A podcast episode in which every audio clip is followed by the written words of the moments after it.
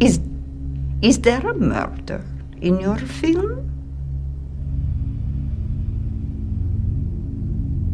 Ah, no. That's not part of the story. No. I think you are wrong about that. No. Brutal fucking murder.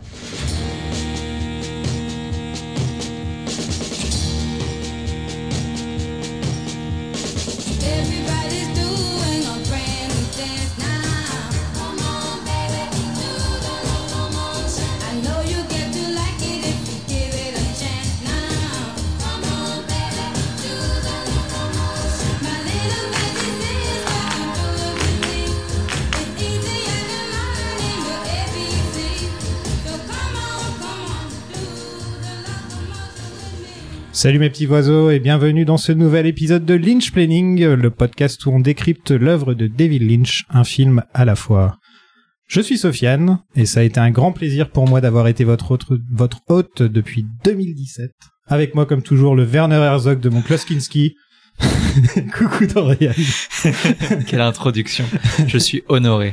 Ça va Ça va, Klaus et toi Kinski On est- On n'est pas obligé de m'appeler comme ça non plus. Tu vois. Désolé d'avoir mis autant de temps pour faire cet épisode, mais on voulait faire ça en personne plutôt qu'à distance parce que c'est plus sympa. hein.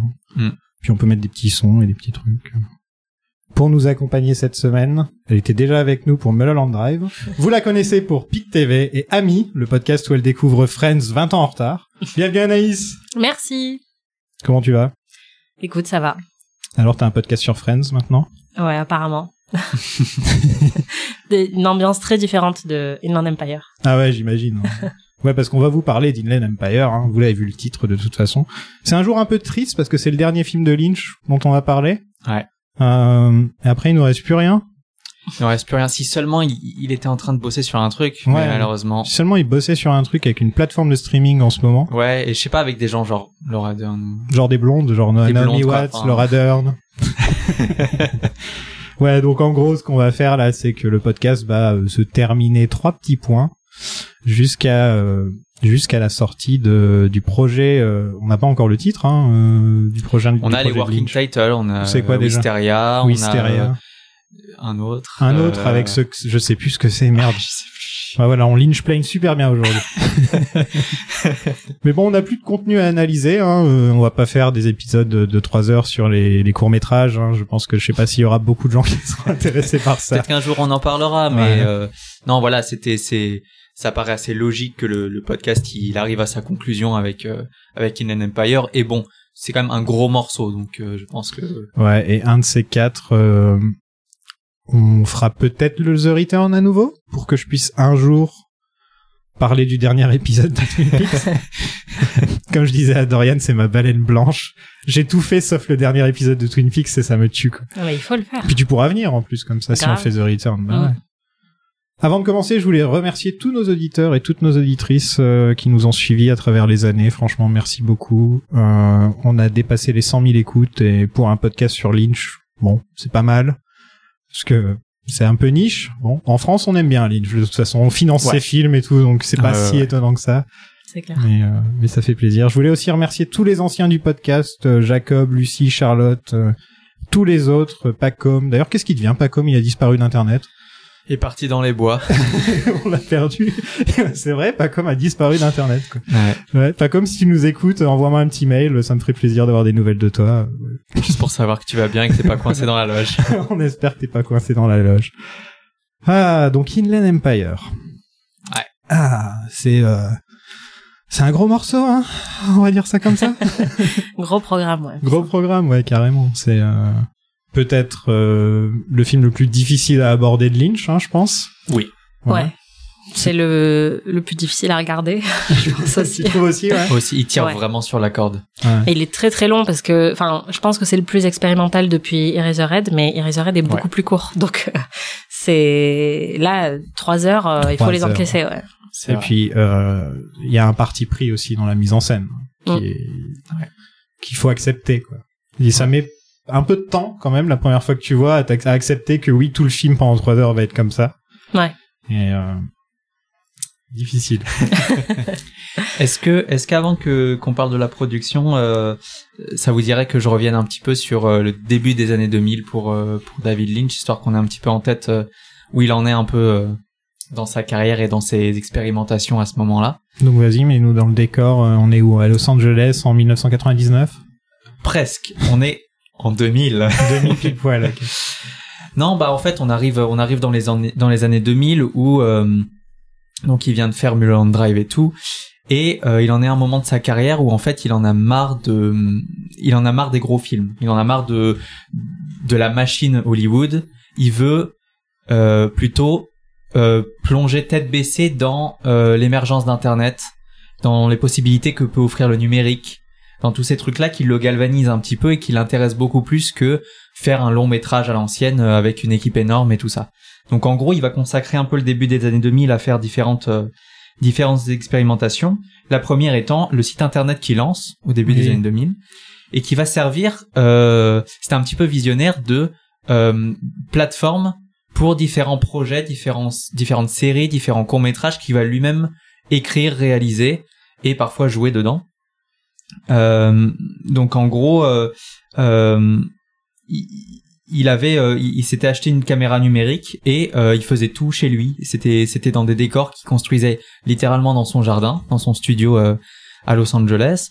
Il faisait vraiment tout tout seul avec son fils Austin, avec quelques personnes, quelques collaborateurs qui étaient vraiment proches, mais c'était une toute petite équipe. Je suis pote avec sur Facebook. Tu lui passeras mon bonjour. Ouais, je lui passerai un petit bonjour. Super, merci. euh, s'ils ont besoin d'un graphiste. Euh, et donc, euh, le, le premier projet, c'est justement avec son fils. Euh, ça s'appelle Out Yonder. C'est une série de courts métrages où c'est juste euh, Lynch et son fils assis sur des chaises et ils se parlent et ils disent des trucs qu'on comprend pas et des fois il y a des flashs euh, d'électricité. Hein, voilà, personne n'est surpris. Évidemment. Classique. Euh, le deuxième projet, c'est Dumbland, Oui. qu'on connaît bien parce qu'on en a déjà parlé Ouais. qui est euh, l'espèce de série animée atroce que Lynch a fait avec euh, avec euh, Adobe Flash.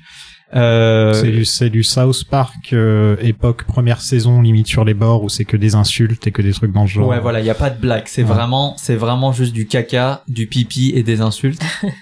Euh, donc c'est vraiment le le le id de de Lynch. Ouais, je pense qu'il avait découvert un nouveau truc et ça le faisait rire, quoi, tout simplement. Oui, voilà. Ouais. Il était vraiment euh, hyper enthousiaste et c'est marrant qu'un mec euh, de son âge euh, se, se, se dise, euh, eh bah tiens, je vais vraiment prendre le tournant, quitte à complètement abandonner Hollywood pour faire des web-séries. Ce qui est Hmm.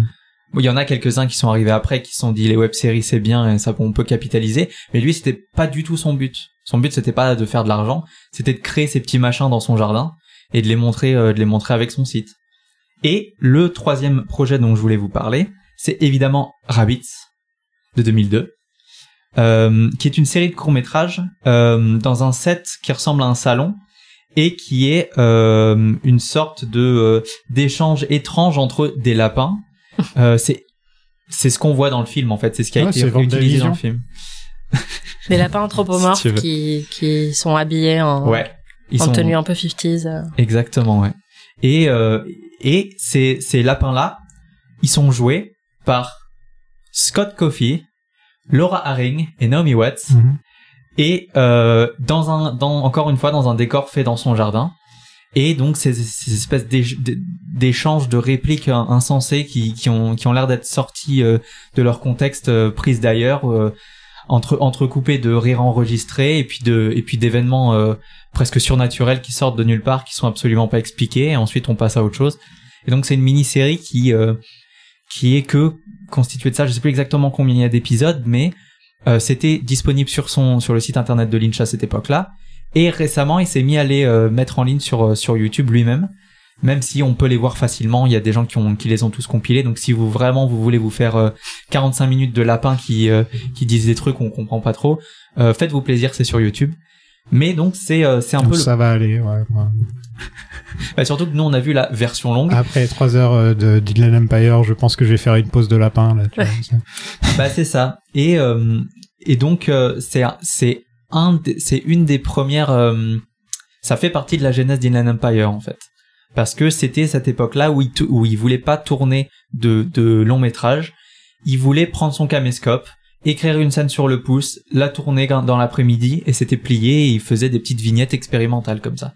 Et c'est ce qu'il a fait sur euh, toute la première partie des années 2000 en fait où euh, où euh, il allait euh, il allait faire des trucs à droite à gauche avec euh, il allait tourner un truc dans un hôtel parisien avec Laura Dern comme ça par-dessus la jambe et et c'est c'est ça qui a permis à, à Inland Empire de de démarrer où une fois il est venu voir euh, euh, Laura Dern qui venait de- d'emménager dans le voisinage. Et il lui a dit ce serait pas trop mal qu'on rebosse ensemble en fait ce serait cool. Et elle a dit oui. Et ils ont tourné euh, pendant quatre heures dans le dans le studio de Lynch la scène dont on va parler plus tard de Inland Empire où elle a l'air de se confier à une sorte de psy. Euh, et en fait lui c'est un le, le gars Ah, c'est un psy. ouais c'est un psy j'ai pas compris Pour moi, c'est plus un détective. Ouais, mais, je pensais que euh, c'était plus un truc on comme sait ça. pas il dit rien Ouais. Il a les lunettes de travers, c'est tout ce que je sais Ouais, sur voilà. lui. C'est voilà c'est très distrayant. Et qui est joué remettre par ses euh, lunettes. l'assistant de production. euh, Exactement. ouais, exactement qui n'avait aucune expérience d'acteur. Et Lynch lui a dit c'est très bien parce que tu vas rien dire en fait. Ouais. Donc euh, il sert un peu d'écran et, et elle fait cette espèce de monologue incroyable. Torche, euh, j'allais dire torché, mais c'est c'est- pas terrible, mais c'est c'est une très belle performance filmée en 4 heures. Donc pour euh, ce qui est pas mal, hein, euh, euh, enfin ce qui est assez assez rapide. Et euh, c'est euh, le même soir que en fumant une clope et en fixant le vide, Lynch il a dit bah est-ce qu'en fait euh, je remettrais pas le pied à l'étrier et et j'en ferai une et j'en ferai un film en fait, un long métrage. C'est comme ça que Inland Empire a démarré à, à base de ce- ces petites vignettes qui pour l'instant euh, il avait pas vraiment prévu d'en faire quelque chose de d'entier et de long. Mais avant de se lancer dans la production, euh, Anaïs, toi tu parlais Oui. au dernier épisode donc du fait que que c'est le premier Lynch que t'as vu, que c'est sûrement ton préféré, alors que nous, Dorian et moi, c'était le seul Lynch qu'on avait jamais vu. Euh, Ouais. Toi, t'en avais peut-être pas vu un autre, je crois. Euh, Lost Euh, Highway, Pas non vu. Si si celui-là je l'avais vu. C'était Sailor et Lula que j'avais vu. Laure et Lula que t'avais jamais Ouais. vu. Mais sinon, euh, mais sinon depuis depuis la création du podcast, euh, moi je les avais tous vus sauf Inland Empire et justement j'attendais le moment. Ouais. Jusque là c'était des revisionnages. Voilà. Et là toi et moi pour la première Là fois on c'était a notre premier découvert euh, le film. Voilà, on a vraiment découvert le film. Et Euh, vous êtes traumatisé. euh, je crois que je ne serai plus jamais le même homme. euh, En vrai. J'en, j'en parle, on en parlera un peu plus tard de, Ouais. de, de notre avis, mais Ouais. Mais en tout cas, ouais, c'était une expérience assez euh, assez spéciale de de découvrir un Lynch après tout ce temps et après en avoir autant parlé, Ouais. de se dire il y avait quand même ce monstre là de trois heures qui est pour l'instant son magnum opus, quoi, c'est son dernier film. euh, et on l'avait jamais vu, et donc j'avais un peu la honte par rapport à ça, mais ça y est, ça y est, c'est fait, on l'a vu. C'est fait. Ouais. Et ouais. Bravo. Ouais, Oh écoute. on a survécu. On Ouais. fait partie des dix personnes à avoir vu Inland Empire. C'est clair. Mais bon ça va on va pas faire comme si c'était notre Vietnam non plus. C'était quand même une belle expérience même si c'était intense. A Woman in Trouble. Tout à fait. Voilà comment il a vendu le film. Une femme en trouble. non, hein, une femme en danger, on va dire. En, Une femme Une dans la femme dans la tourmente. merde. dans la tourmente. Ouais. Hein. Donc ça a été filmé pendant trois ans le film, quoi. Ouais. Euh, un coup par-ci, un coup par-là, euh, en Pologne, aux États-Unis, en France. Ils ont tourné où en France d'ailleurs Apparemment, ils ont tourné en France dans un, Ouais, un ils ont hôtel. tourné dans un hôtel des Champs-Élysées, un moment où ils étaient tous les deux là-bas avec euh, Laura Dern. Ok. Mm. Ils sont allés acheter les les euh, les costumes au Monoprix Ah. des Champs-Élysées. Si tu veux vraiment un trivia vraiment pointu et pas très utile. Ça se trouve, il va au Monoprix là aussi. Quand C'est il vient. possible. C'est fort possible qu'il aille au Monoprix juste à côté. possible. Là. Ouais. Donc le film a été filmé entièrement en digital euh, avec une Sony DSR PD 150 Yes. par Lynch lui-même. Ouais. Et Ouais. Lynch dit que c'est pas de la bonne qualité, mais c'est la qualité dans laquelle vit Inland Empire. Donc c'est vraiment genre, je voulais une esthétique particulière de caméscope pour axe. Ouais, Ouais, le côté ça. film, Euh, film de vacances, euh, enfin ou film d'étudiants ou, Ouais, ou même tout peu, hein. simplement euh, adolescent de, de 14 ans qui veut faire son film dans son jardin. Quoi, C'est- il y, a un- y a un côté comme Mais ça. il a dit qu'il voulait que n'importe quel ado qui voit ce film se dise, ben je pourrais faire pareil, quoi. Ouais. Ouais. Donc euh, c'est bien, il a inspiré peut-être euh, toute une génération de réalisateurs expérimentaux. Tu vois. Ouais, c'est vrai que tous les ados ils regardent Inland Empire. oui, bah oui, c'est ça. Bah, je me moi, j'étais ado, j'ai regardé Inland Empire. Je me suis Ah. pas mise à réaliser des films après, mais il doit y en avoir. Ça a été filmé à Lotz. Euh, Alors. ça, ça se prononce comment? Wodge. Wodge Ouais. Ça s'écrit Lotz. Lotz. Ok, Wodge. Ok, j'aurais pas pensé que ça s'écrit ça. Non, mais c'est les Polonais. hein. Ça, euh. Ok. Au début, je croyais que c'était du russe, moi, quand ça a commencé le film. Je savais pas du tout qu'il y avait Ça un délire ressemble beaucoup. polonais et tout, et Ouais. je regarde et je fais, ah ok, il y a un délire russe, et puis plus ça avance, et plus c'est polonais, et je fais, Ouais, ah, non, en fait, c'est polonais. Ouais. D'ailleurs, tu, tu, un- vous savez un petit peu euh, comment a démarré son amour de, de la Pologne et de Łódź? Bah, il était allé pour un festival, non? Il avait Ouais. été invité et il est un peu tombé amoureux du pays. euh. Ouais, c'est ça. En fait, il était un- invité euh, pour l'édition 2000 de euh, Camérimage. Et euh, C'est nul comme nom. écoute, Camérimage. Camérimage. Euh, ça se trouve, ça se prononce pas du tout. Ça se prononce cinéma en, en polonais. Et en fait, euh, ouais, il est allé dans, dans, la, dans la petite ville de Łódź et il est tombé amoureux parce que c'est une ville très industrielle qui a certainement dû lui rappeler euh, Philly. Euh, même si euh, à une époque il en avait il des flashbacks. euh, ouais. mais bon, je pense que à force, il l'a tellement développé dans son cinéma, ces espèces d'images d'industrie euh, et tout ça, que euh, bon, il doit quand même y trouver quelque chose qu'il aime. Et il s'est pris d'amour pour la ville. Il a essayé d'y d'y construire un centre culturel. Il a pas réussi, mais il a vraiment vraiment essayé. C'était très proche de, de, de se faire. Et puis, euh, à l'occasion de ce, de ce festival, il a rencontré euh, euh, Marek Zebrowsk, Zebrowsk, qui est, est un compositeur et avec qui il va ensuite, juste après Inland Empire, faire un album de musique. Donc, il a découvert en fait plein de gens qui euh, qui partageaient une espèce de sensibilité artistique avec lui. Et, euh, et c'est surtout en fait qu'il a retrouvé Philadelphia en, en Europe de l'Est en fait. Et, et donc c'est pour ça qu'il a tourné toute une partie du film d'Inland là-bas. Le film a été monté sur Final Cut Pro. Yes, bah c'est des pros hein. Bah ouais. Euh, Pendant six mois, c'est Lynch qui a fait le montage, parce que Ah. Mary Sweeney, c'est pas Lynch qui a fait C'est le pas montage? Lynch. Ah, ok. Bon. Il est crédité, mais il était C'est assisté euh, de. Noriko Mi- Ouais. Miyakawa. Ah, je croyais que c'est, ok. Il lui a fait confiance. Il me semble que, que jusque-là, elle était un petit peu trimballée à droite à gauche à faire des, des pubs ou des trucs comme ça. Et il me semble que c'est l'un de ses premiers gros projets. Et c'est et, et- et elle disait euh, j'ai j'ai beaucoup aimé l'expérience, mais j'ai détesté le film parce que euh, voir 50 fois un film de 3 heures pour être certain que chaque millimètre est bon, ou d'un moment on le déteste. Ouais. Mais euh, elle en parle comme une très belle expérience et, euh, et elle est assez fière elle de dit son quand même boulot. que c'est son film préféré de Lynch au final. C'est juste Ouais. qu'elle en pouvait plus à la fin, elle pouvait plus le saquer, mais Ouais. donc il y a quand même des gens qui pensent que c'est leur film préféré de Lynch. hein. Bah, surtout que là, vraiment, ils avaient plus ou moins un, un, euh, un scénario limite écrit a posteriori, mais en fait, il a, il a fait le montage de, en tout cas, il a supervisé le, le montage du film avec une sorte de cartographie des scènes Mm. et pas avec, Ouais, sans euh, script, voilà. Donc rien que pour ça, j'imagine que le- l'éditeur, il doit un peu se taper la tête euh, c'est clair. sur les murs. Enfin, le montage pour moi est, est tellement essentiel euh, au film que, Oui. enfin, Ouais, ouais. Mary Sweeney euh, coproduit. Ouais. Euh, mais n'est pas monteuse car le film a été fait en majorité sans script, donc comme vous le disiez. Et personne ne comprenait ce qui se passait à part Lynch en gros. Il y avait Voilà. que Lynch qui était au courant de comment les choses devaient être dans, quel ordre. Ouais. Et, euh, et puis bon, bah Mary Sweeney, euh, ils ont divorcé euh, la même année, si je me trompe Ouais. pas, 2006.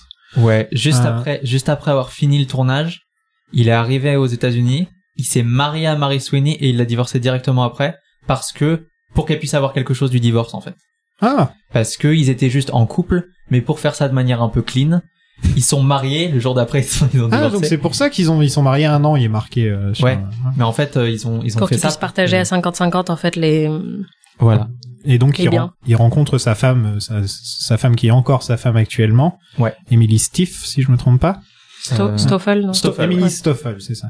et euh, et euh, il aime bien ses seins dans le film, hein, euh, Monsieur Lynch, parce que Ouais. deux trois fois dans le film, bon, on les, on les voit carrément, Ouais. mais euh, et enfin il y a il y a un petit côté gênant par rapport à ça, je trouve, Ouais. euh, le fait qu'ils ont 30 ans d'écart déjà, bon déjà il y a- il y, a ce côté-là. euh, il la rencontre au moment où il divorce avec son ex-femme qui qui produit le film, il se met à filmer à filmer ses seins à tout va. euh, tu- je crois même d'ailleurs que, enfin, il a commencé à avoir un peu un truc avec elle euh, avant de divorcer, quoi. Enfin, Ouais. c'était clairement il y a eu une transition un peu, Bah, comme un avec peu. Rossellini, comme avec, Ouais, euh, avec toutes ces femmes, c'était la même chose. On en a parlé euh, Ouais. dans tous les épisodes parce qu'on fait un petit peu aussi le euh, Pas le point sur sa vie, un peu où il en est. le côté closer de la vie de, Ouais, c'est ça. de Lynch. Mais ouais, non, c'est euh, en fait, il a le premier truc qu'il lui a proposé. En fait, il l'a rencontré par le biais de Eli Roth, qui était, Ouais. euh, qui à l'époque, il lui avait commi- commissionné des recherches pour euh, pour un film qu'il il, il pensait peut-être faire sur euh, Tesla. Euh, et donc, ils étaient un petit peu collaborateurs. C'était un petit peu une sorte d'assistant. Et, euh, et d'ailleurs, Lynch, il a produit Cabin Fever, qui est sorti, il me semble, en 2002 ou 2003, de Eli Roth. Et en fait, c'est c'est par le biais d'Eli Roth qu'il a rencontré euh, qu'il a rencontré euh, euh, Emily Stoffel. Et le premier truc qu'il lui a proposé, c'est en gros, Eli Roth, il, il a décrit à, à Emily, il lui a dit alors Lynch, il a prévu de faire un live stream sur son site d'une sorte de mangeoire à oiseaux. Et ce qui serait bien, c'est qu'en fait, ce qu'on aimerait bien qu'il se passe, en fait, c'est qu'à un moment, euh, il en tombe une seule, une sorte de boule dorée. Encore une fois, les boules dorées chez Lynch. Euh, et il faudra que tu sortes de la boule dorée et que t'aies juste un manteau et que tu l'enlèves et que tu te tiennes nu là pendant environ 5 minutes. Et elle a fait, oh, peut-être pas, non. Et donc, euh, donc ce truc est tombé à l'eau. Euh, et finalement, il, a, il a, il l'a recontacté directement pour euh, pour un de ses projets de photos. Euh, je veux pas, je veux pas, me- je sais pas si c'est ça, mais ça m'étonnerait pas que ce soit un de ses projets de photos de nu. Euh, et ensuite, euh, ensuite, il l'a engagé sur sur Inland Empire. Donc oui, il y a un côté un peu. euh, Mais c'est pas la première fois qu'il fait ce genre de Bon. choses, par exemple avec euh, Laura, euh, Laura Harin. oui. Ouais. Il a, quand il l'a rencontrée, il dit ah, ok t'as le boulot, il lui serre la main pour qu'elle accepte le boulot et il lui dit il y aura de la nudité et il se barre. la, la- la manière dont il lui a annoncé le boulot. Jetpack. Mais En vraiment quoi. Et il y aura de la nudité et hop il est parti. quoi. C'était super beau. Donc Lynch écrivait les dialogues juste avant les scènes, hein, c'est quand même euh, c'est quand même quelque chose. Là, il avait aucune idée de l'histoire, de ça se voit. hein, oui. Ça- Ouais. ça, et se voit le puis, on, on- les dialogues sont beaux, même s'ils sont euh, cryptiques euh, to the max. hein. Ils sont vraiment. euh, Ils, ils ont quand même un côté surnaturel. Tu sens que c'est pas naturel comme dialogue. Tu vois, il Mm. y a personne qui parle Ouais, comme ça. On dirait que chaque personne cite quelque chose ou Oui. ou est en train de regarder vers le dans le vide et de- d'avoir une grosse introspection à chaque fois qu'ils parlent en fait les, les personnages. C'est vrai. Euh, Laura Dern et Justin Theroux, euh, ton chouchou j'imagine non? Évidemment. Voilà, j'en étais Mm. sûr. N'avaient aucune idée de quoi le film parlait et euh, donc ils ont découvert tout ça à la sortie du film. Donc euh, ça- Enfin, découvert. Je sais pas ce qu'ils ont vraiment découvert parce qu'ils Ils devaient pas mieux comprendre. après avoir vu vrai. le Final Cut. C'est vrai. Un producteur a demandé si Lynch blaguait quand il a réclamé une femme qui n'a qu'une jambe, un singe et un bûcheron pour 15 heures. C'est-à-dire, il voulait absolument avoir une femme qui n'a qu'une jambe, un singe, un bûcheron et une eurasienne, hein, si je me trompe pas aussi sur la liste. Et Natasha Kinski. Et Natasha Kinski. Tiens, bon, on revient au Kinski, voilà, on reste dans la famille. Yes. Euh, et Dern lui a répondu, c'est un film de David Lynch, mec. Relax and enjoy the ride. Et donc à 16h, Lynch avait tous les figurants réclamés et son petit singe. I want a Japanese girl who's Jap who's Eur- Eurasian. I want a Eurasian. Um, like 23. This beautiful. And I want a pet monkey. Mais on veut tous un pet monkey, euh, David. Ça me fera toujours J'aime bien, marrer. j'aime bien ce- ce- cette demande. Et, et par-dessus la jambe, il dit Ah oui, un singe aussi. super. Et il a, il l'a eu parce que c'est le, le plan final du film. Dans, euh, dans le générique, c'est les trois trucs que tu vois Oui. en premier. Je fais, Putain, ils sont là. Ils sont là. Enfin. Donc Lynch a financé une partie du film lui-même. Et euh, Studio Canal a fourni le reste, hein, comme d'habitude. Ouais. euh, Mais le film la était, France, euh, était, euh, était à moitié fait à ce moment-là. Ouais. En même temps, bon, sur un film qui est fait en trois ans, évidemment qu'il fallait quand même Ouais. se mettre à taffer un moment, mais euh, mais oui, oui, les fonds de les fonds de, de Canal sont arrivés à peu près au milieu du projet en fait. Voilà. Et d'ailleurs, le, le, le film était que des, des, des petites vignettes décousues jusqu'à ce que euh, Jeremy Irons y signe, y signe en fait. Et là, ils, ils sont ils sont passés en, en une production à temps plein en fait, où là ils tournaient continuellement. Ouais, il y a un acteur sérieux, faut qu'on fasse les gens sérieux. Ouais, c'est genre quand t'as quand un, un, un ami qui vient à la maison et qu'il faut faire semblant que tout va bien, Ouais, voilà. tout bien rangé et tout. Je vois que tu connais ça, Dorian. Ah, écoute. Lynch a aussi les droits pour les DVD euh, du film. C'est lui qui a les droits et de la distribution des DVD. Et donc il a mis ça en ligne sur Internet et il vendait ça sur Internet. Euh, un, c'était un des premiers à faire ça, je pense.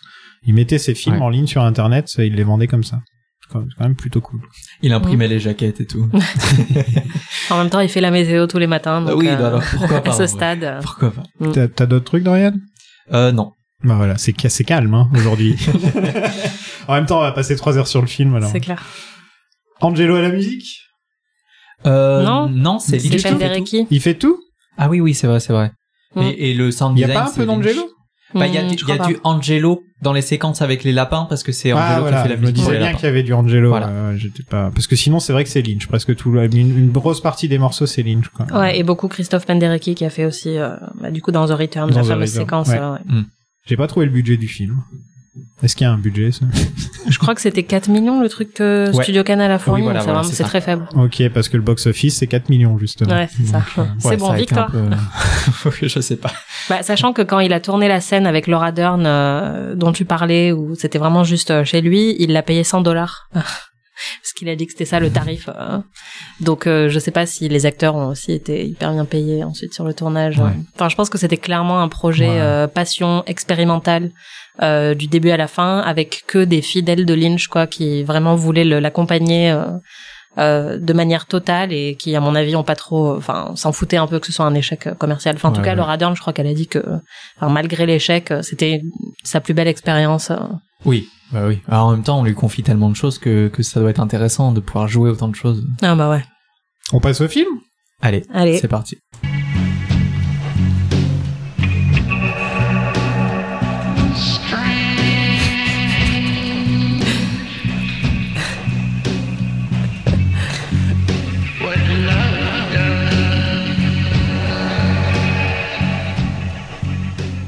Ça met dans l'ambiance David Lynch qui chante. hein. je me souviens quand il passait ça euh, dans les MK2 avant euh, genre avant les films il y a eu un moment Oh la où il passait Il la musique de Lynch David Lynch ouais. Ah mon dieu. Oh, Mm. le kiff.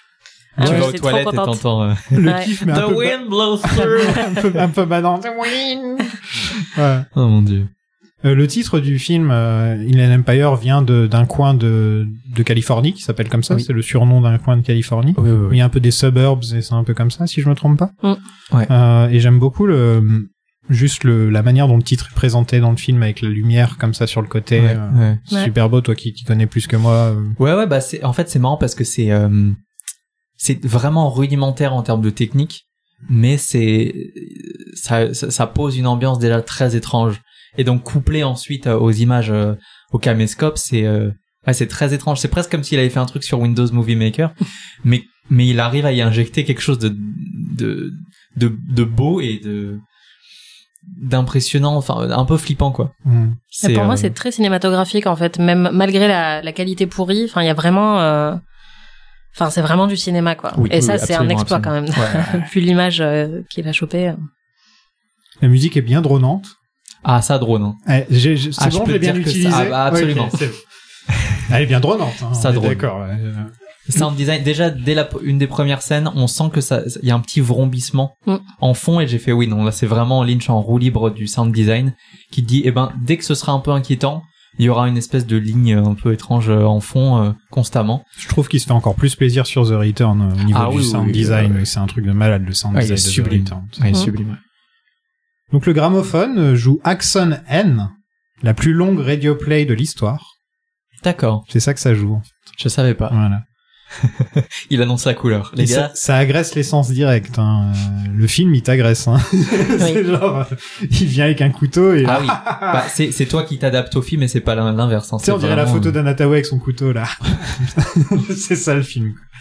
Et, euh, et ça commence donc avec des, des gens flous qui, Oui. qui parlent donc polonais.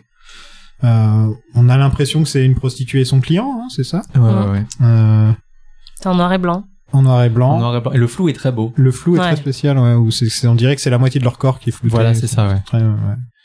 Et il y a Christabel qui chante. C'est la première Oui. fois dans les films qu'on entend Christa, euh, qui est un peu une des muses de, de Lynch.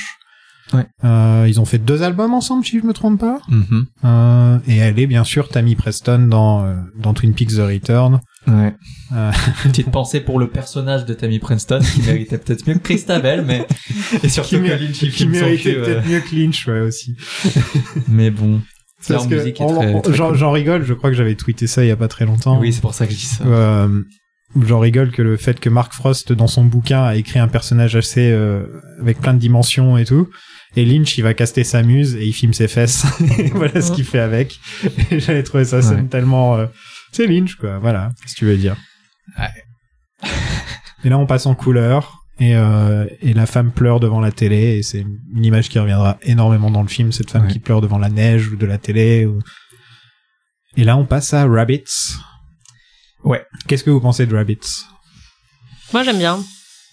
En fait, je trouve que c'est comme tout le reste du film. Enfin, c'est ça suit la logique du rêve en fait. C'est-à-dire qu'il n'y a pas vraiment, il y a pas de logique. Euh, c'est un peu dérangeant.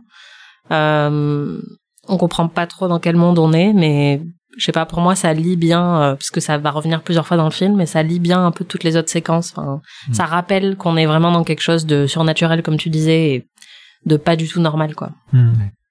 Tu t'aimes bien les lapins? Euh, oui, oui, parce que c'est une, euh, c'est vraiment Lynch qui qui force, qui tasse avec le pied pour faire un, un- une sorte de de commentaire sur le sitcom ou sur le, soap opéra où en fait il, met euh, il met plein d'éléments de ce, genre de de, de production, mais euh, mais c'est des lapins quoi, et ils disent des trucs qui qui sont euh, on dirait des stocks euh, des stocks répliques et c'est entrecoupé de rires qui ont aucun sens.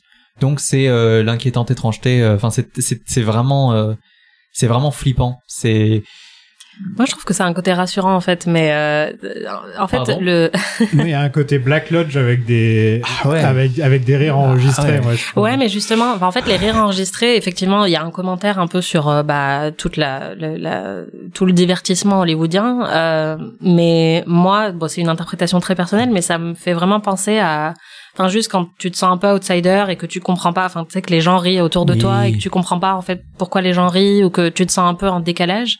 Et là, Enfin, je me souviens moi quand je l'ai vu et que j'avais 16 ans, je me disais ben je comprends mieux ce monde-là en fait que le monde hyper normé dans lequel euh, j'évolue ou enfin parfois je comprends pas les blagues et je comprends pas les les, les notions sociales euh, normales, mais ça par Ouais. contre, c'est incompréhensible mais du coup je m'y sens bien quoi. Donc c'est un peu bizarre mais euh, tout le film m'a fait cet effet-là, c'est-à-dire qu'il y a une logique euh, qui est qui me parle plus que la logique euh, du monde euh, normal, des gens normaux. ouais.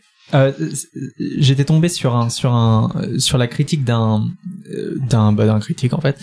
Euh, J'aurais pu mieux formuler, mais non. Euh, qui parlait, qui comparait en fait le- les scènes donc des Rabbits avec des deux films de Alain Resnais. En premier, Mon oncle d'Amérique, dans lequel il y a des personnages qui ont des têtes de souris, euh, qui provoque un peu ce- un effet étrange aussi qui peut être comparable.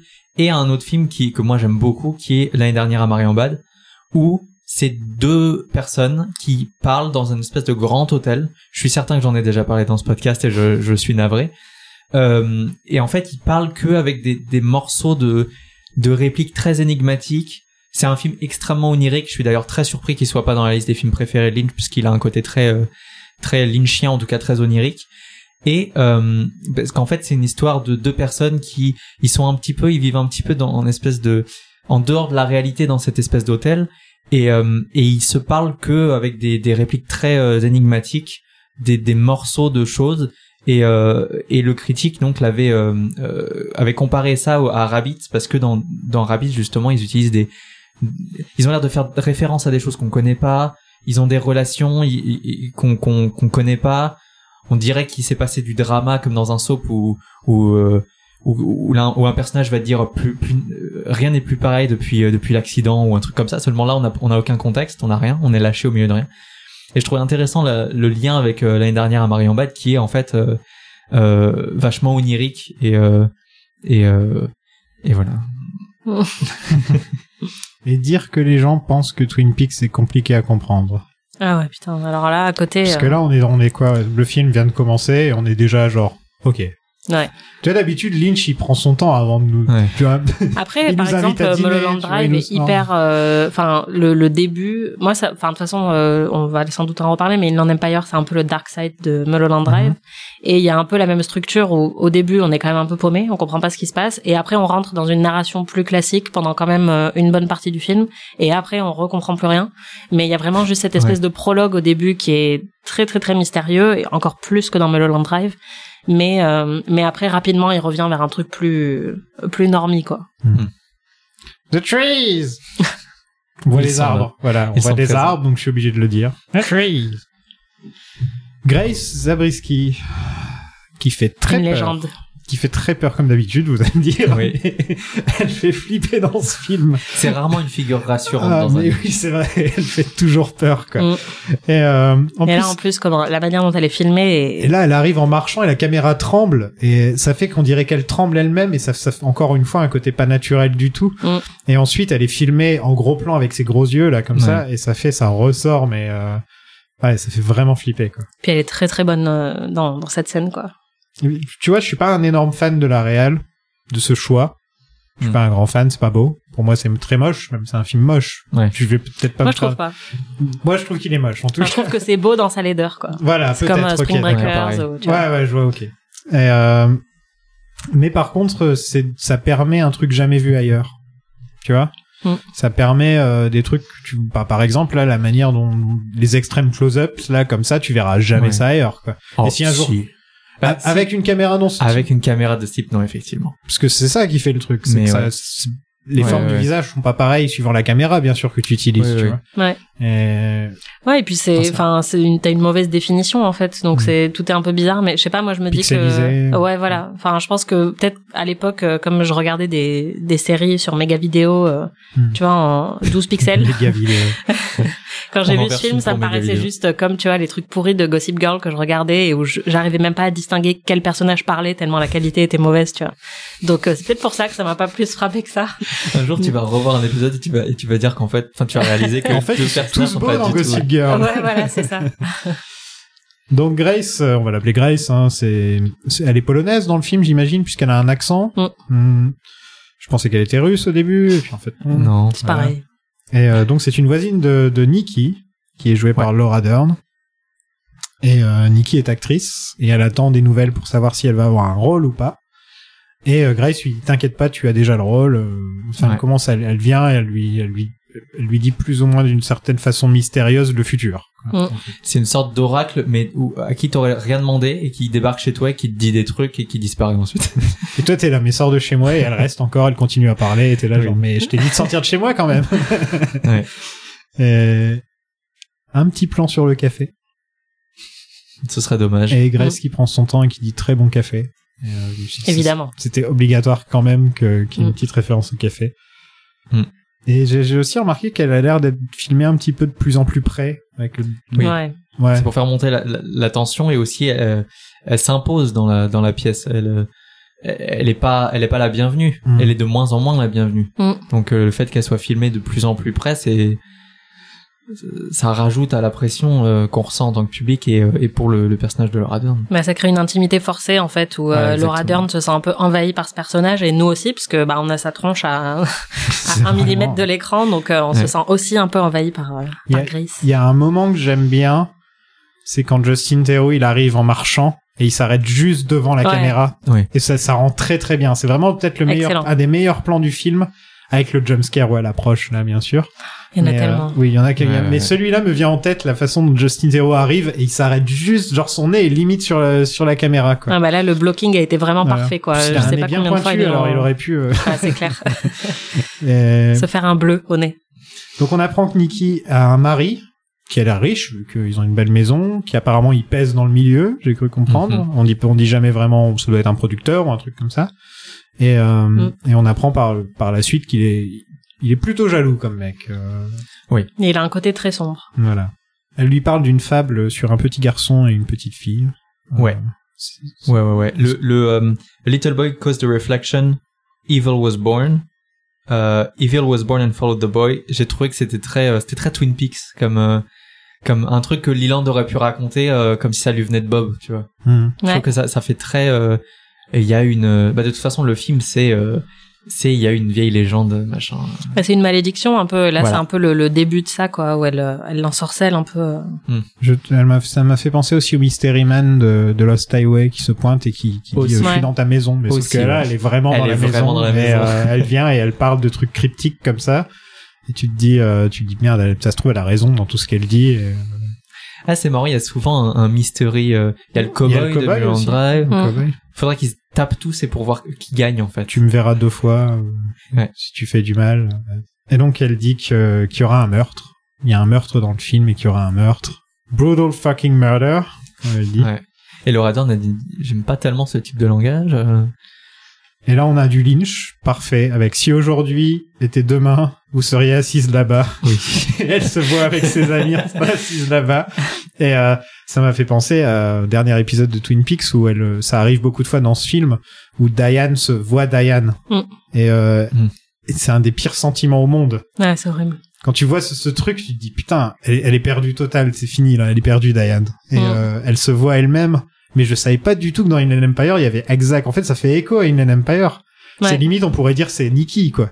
Que Diane et Nikki, c'est la même, quoi. Tu vois, tu pourrais, tu pourrais croire ça. Mais surtout que là, elle se voit dans un contexte plutôt joyeux, puisqu'elle se voit accepter le, le rôle. Mais après, à la fin du film, euh, quand elle est sur Hollywood Boulevard, où Ouais. elle se voit, euh, pour le coup, enfin, elle-même est menaçante envers elle-même, quoi. Enfin, il y a un côté très, Oui. très, très perturbant dans la, la deuxième scène où ça se produit euh, plutôt vers la fin. C'est, je crois que c'est même une des dernières scènes du film où elle se re-revoit encore, je crois. Mm. Euh, ouais, c'est, ça, doit être flippant. T'imagines, ça va être le pire truc au monde où tu te vois, quoi. Ouais, Genre, c'est clair. Mais c'est en même temps, tu là te aussi. dis merde, lequel est le vrai? T'es là, genre, Ouais. Oui, genre, qui est cet inconnu qui est en même temps moi? qui est moi? Et c'est, c'est, c'est pas ton jumeau, c'est vraiment toi. mais tu qui a une Ouais, grosse resting bitch face et qui veut me tuer, quoi. Oui, voilà.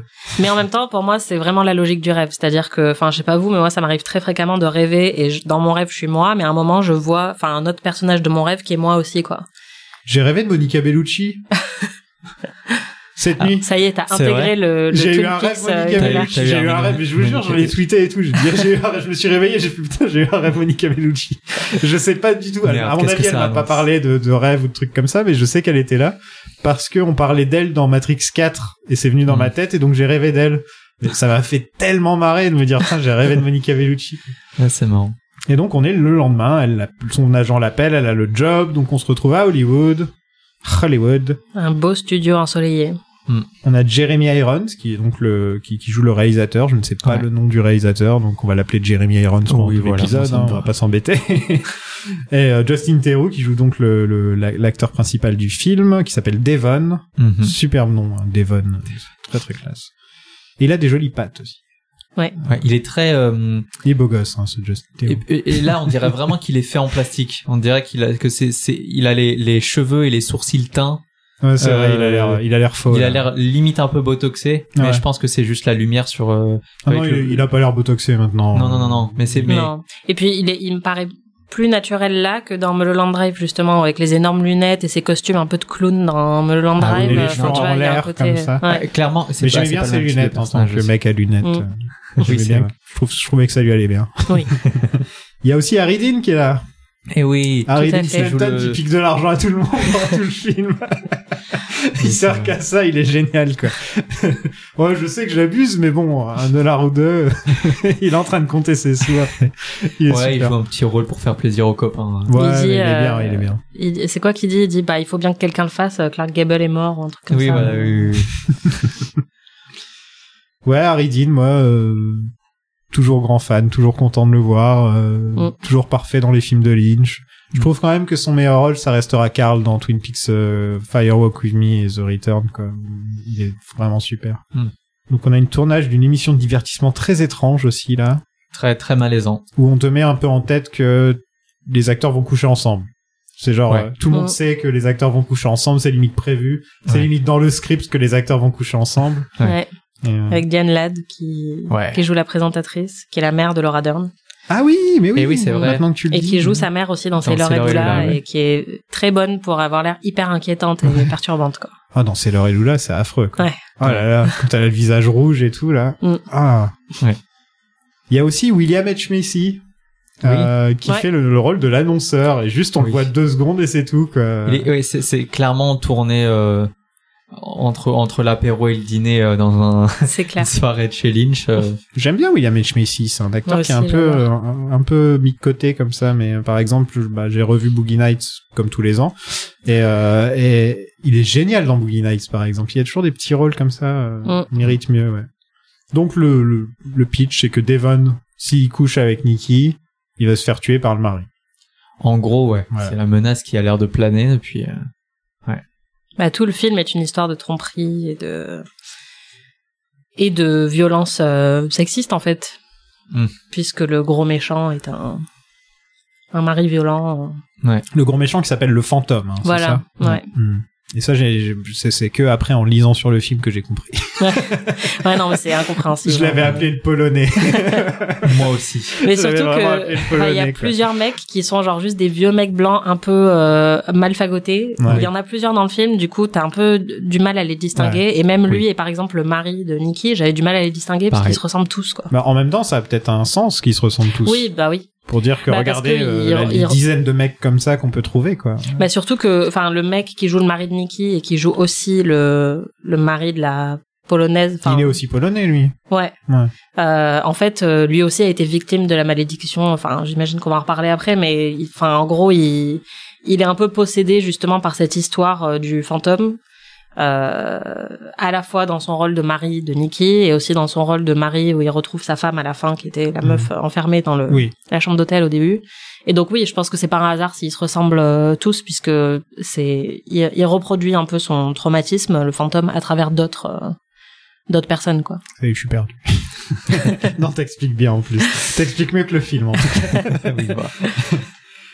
Jeremy Irons et Harry Dean, ils boivent une tasse de, ils, ils- ils racontent qu'ils ont bu une tasse de thé et que c'était dégueulasse. Et il y a une scène où ils sont au moins pendant une minute à réfléchir sur le fait qu'ils ont bu une tasse de thé dégueulasse et ils ont l'air tristes. Ils ont l'air super tristes.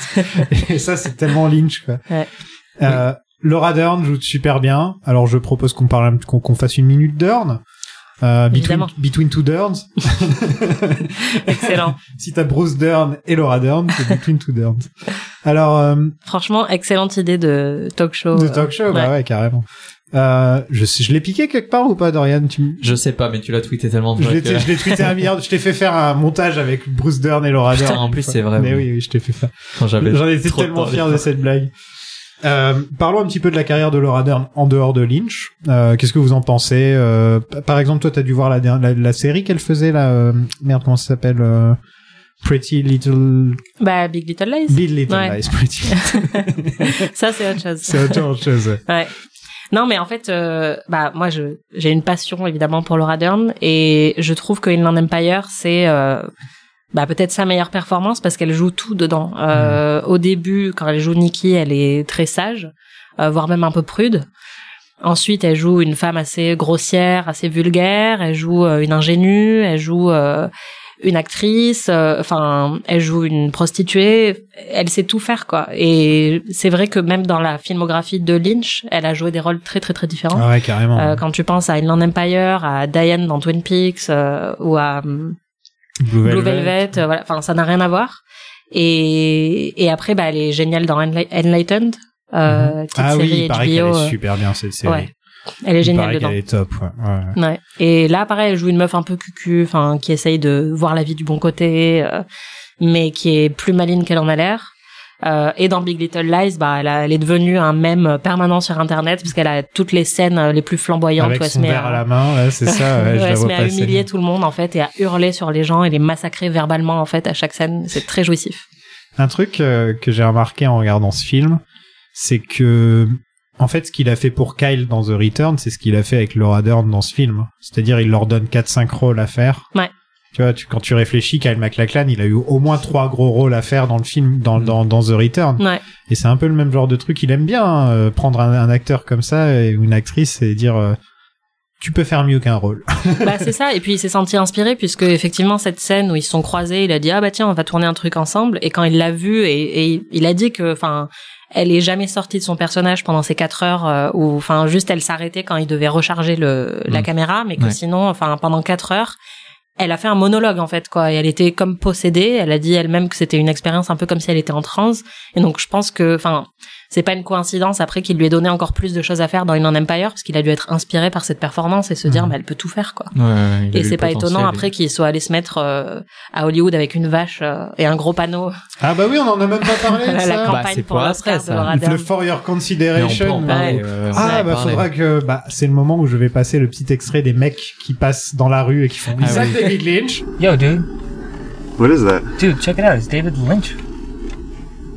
Oh my god, is that fucking What? David Lynch? What the fuck is David Lynch doing? He's just sitting on the fucking corner of La Brea and. Hollywood. With a fucking cow! David Lynch, il, il adore Laura Dern. Écoutons-le parler à Laura Dern. Okay, I love you, Tidbit. I love you, sweetie. I love you. Now, Tidbit, Jay, Yes. every single fucking prop has got to be with her and checked. Okay. And it better match.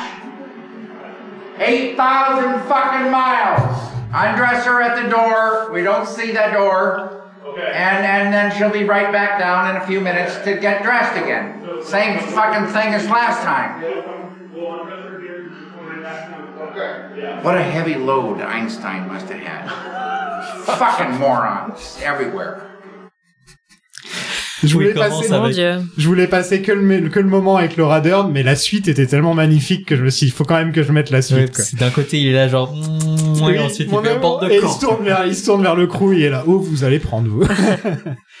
Vraiment, j'ai, euh, ça va me manquer de, de plus faire la voix de Lynch, euh, régulièrement.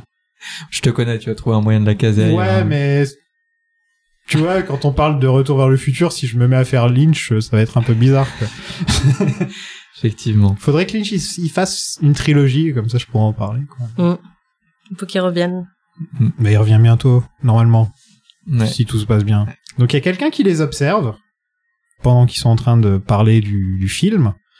Et on apprend donc plus tard que c'est en fait Nikki qui, qui observe euh, Ouais. et Tu donc observes Mickey. qui observe Nikki et Justin Theroux quand il lui court après, c'est en fait après Nikki qu'il court. Donc il y a une histoire de dédoublement, de voyage dans le temps d'une certaine manière aussi. Absolument. Euh, Absolument. Bah, c'est un peu un lieu les- commun du voyage dans je, le temps. je pense qu'il y a un côté euh, dimension parallèle aussi, enfin ce genre de truc, univers Ouais. parallèle. Ouais, ouais.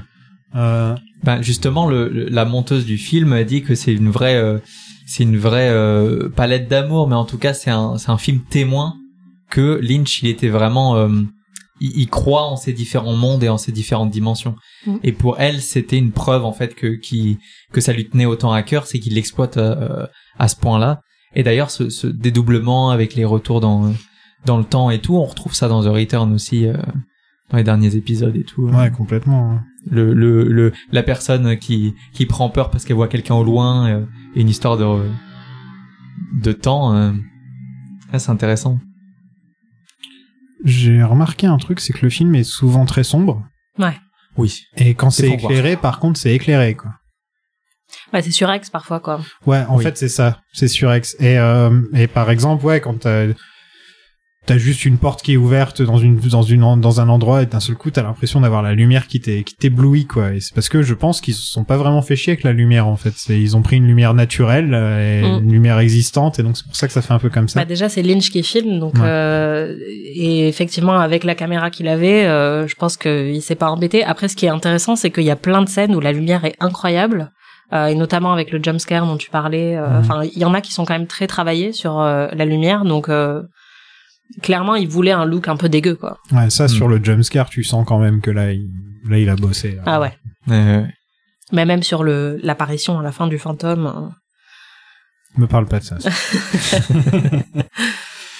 Jeremy Irons parle d'un film qui n'a pas pu finir car les deux stars du film ont été assassinés. voilà donc en gros il apprend euh, il apprend à, à ses acteurs qu'ils sont en train de faire un remake mais un remake d'un film qui a jamais vu le jour Un film polonais, hein. Voilà. Ouais. Et qui est tiré d'une euh, d'une légende polonaise euh, qui a un titre allemand apparemment, qui est euh, euh, 4-7. Euh, et donc c'est une il y a une malédiction autour de ça.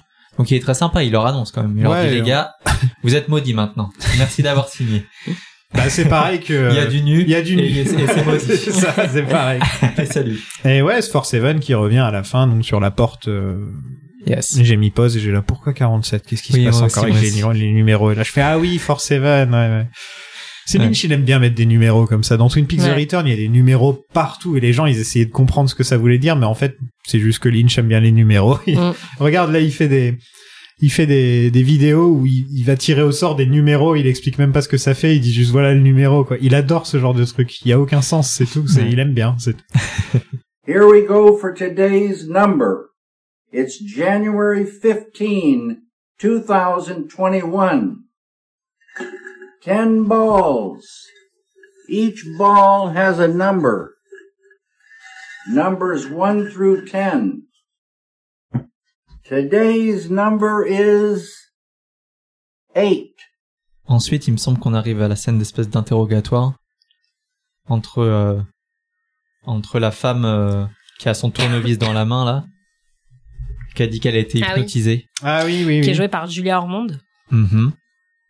Euh, qu'elle elle dit qu'elle a été Par, hypnotisée. par qui elle est jouée? Euh, Julia Ormond qui joue euh, entre autres euh, la mère de Meghan dans Mad Men. C'est ça Mm. Celle qui sait pas parler français, qui parle avec un accent québécois. C'est ça. Et à chaque fois, elle me fout la honte, quoi. dès, qu'elle- dès, dès que les Français ils parlent dans Mad Men, c'est genre le plus gros accent québécois du monde, c'est toujours. Ah, c'est Ouais. toujours un plaisir ça. Ils sont j'aime bien parce que les Américains ils se disent bon c'est kiff kiff. Ouais, c'est Et nous on est là genre bah pas du tout. Pas fait. du tout. Ah, c'est ça qu'elle me disait quelque chose alors. Et ouais, elle- apparemment, elle a été hypnotisée par un mec dans un bar. Et donc, elle a une seule certitude, c'est qu'elle va buter quelqu'un avec ce tournevis. Et elle montre qu'elle l'a enfoncé dans le ventre. Hmm. Foreshadowing. Voilà. Ouais. Du coup, je sais pas si, enfin, à quel moment vous voulez expliquer la théorie de, enfin, l'explication. Vraiment, je crois que... y a Pour les cinq y a personnes qui de- vont nous écouter. Alors, je pense vraiment qu'il n'y a pas vraiment, enfin, il y a un sens pour David Lynch, mais qu'il y a évidemment aucune obligation de comprendre ce que c'est, parce Comme que de toute façon, voilà, c'est pas C'est- possible C'est de un comprendre. ressenti plus qu'une compréhension. Exactement. Et celui-là, je pense même encore plus que tous les autres. Mais la théorie que moi non plus, j'avais pas forcément comprise avant de lire des trucs dessus, c'est que donc le fantôme, le méchant monsieur polonais, euh, euh, a été trompé par sa femme. Oui. Et donc, il a convaincu la maîtresse du, de l'amant de sa femme, enfin, la, la femme de l'amant de sa femme, parce que sa femme l'a trompé avec un homme marié. Vous suivez ou pas?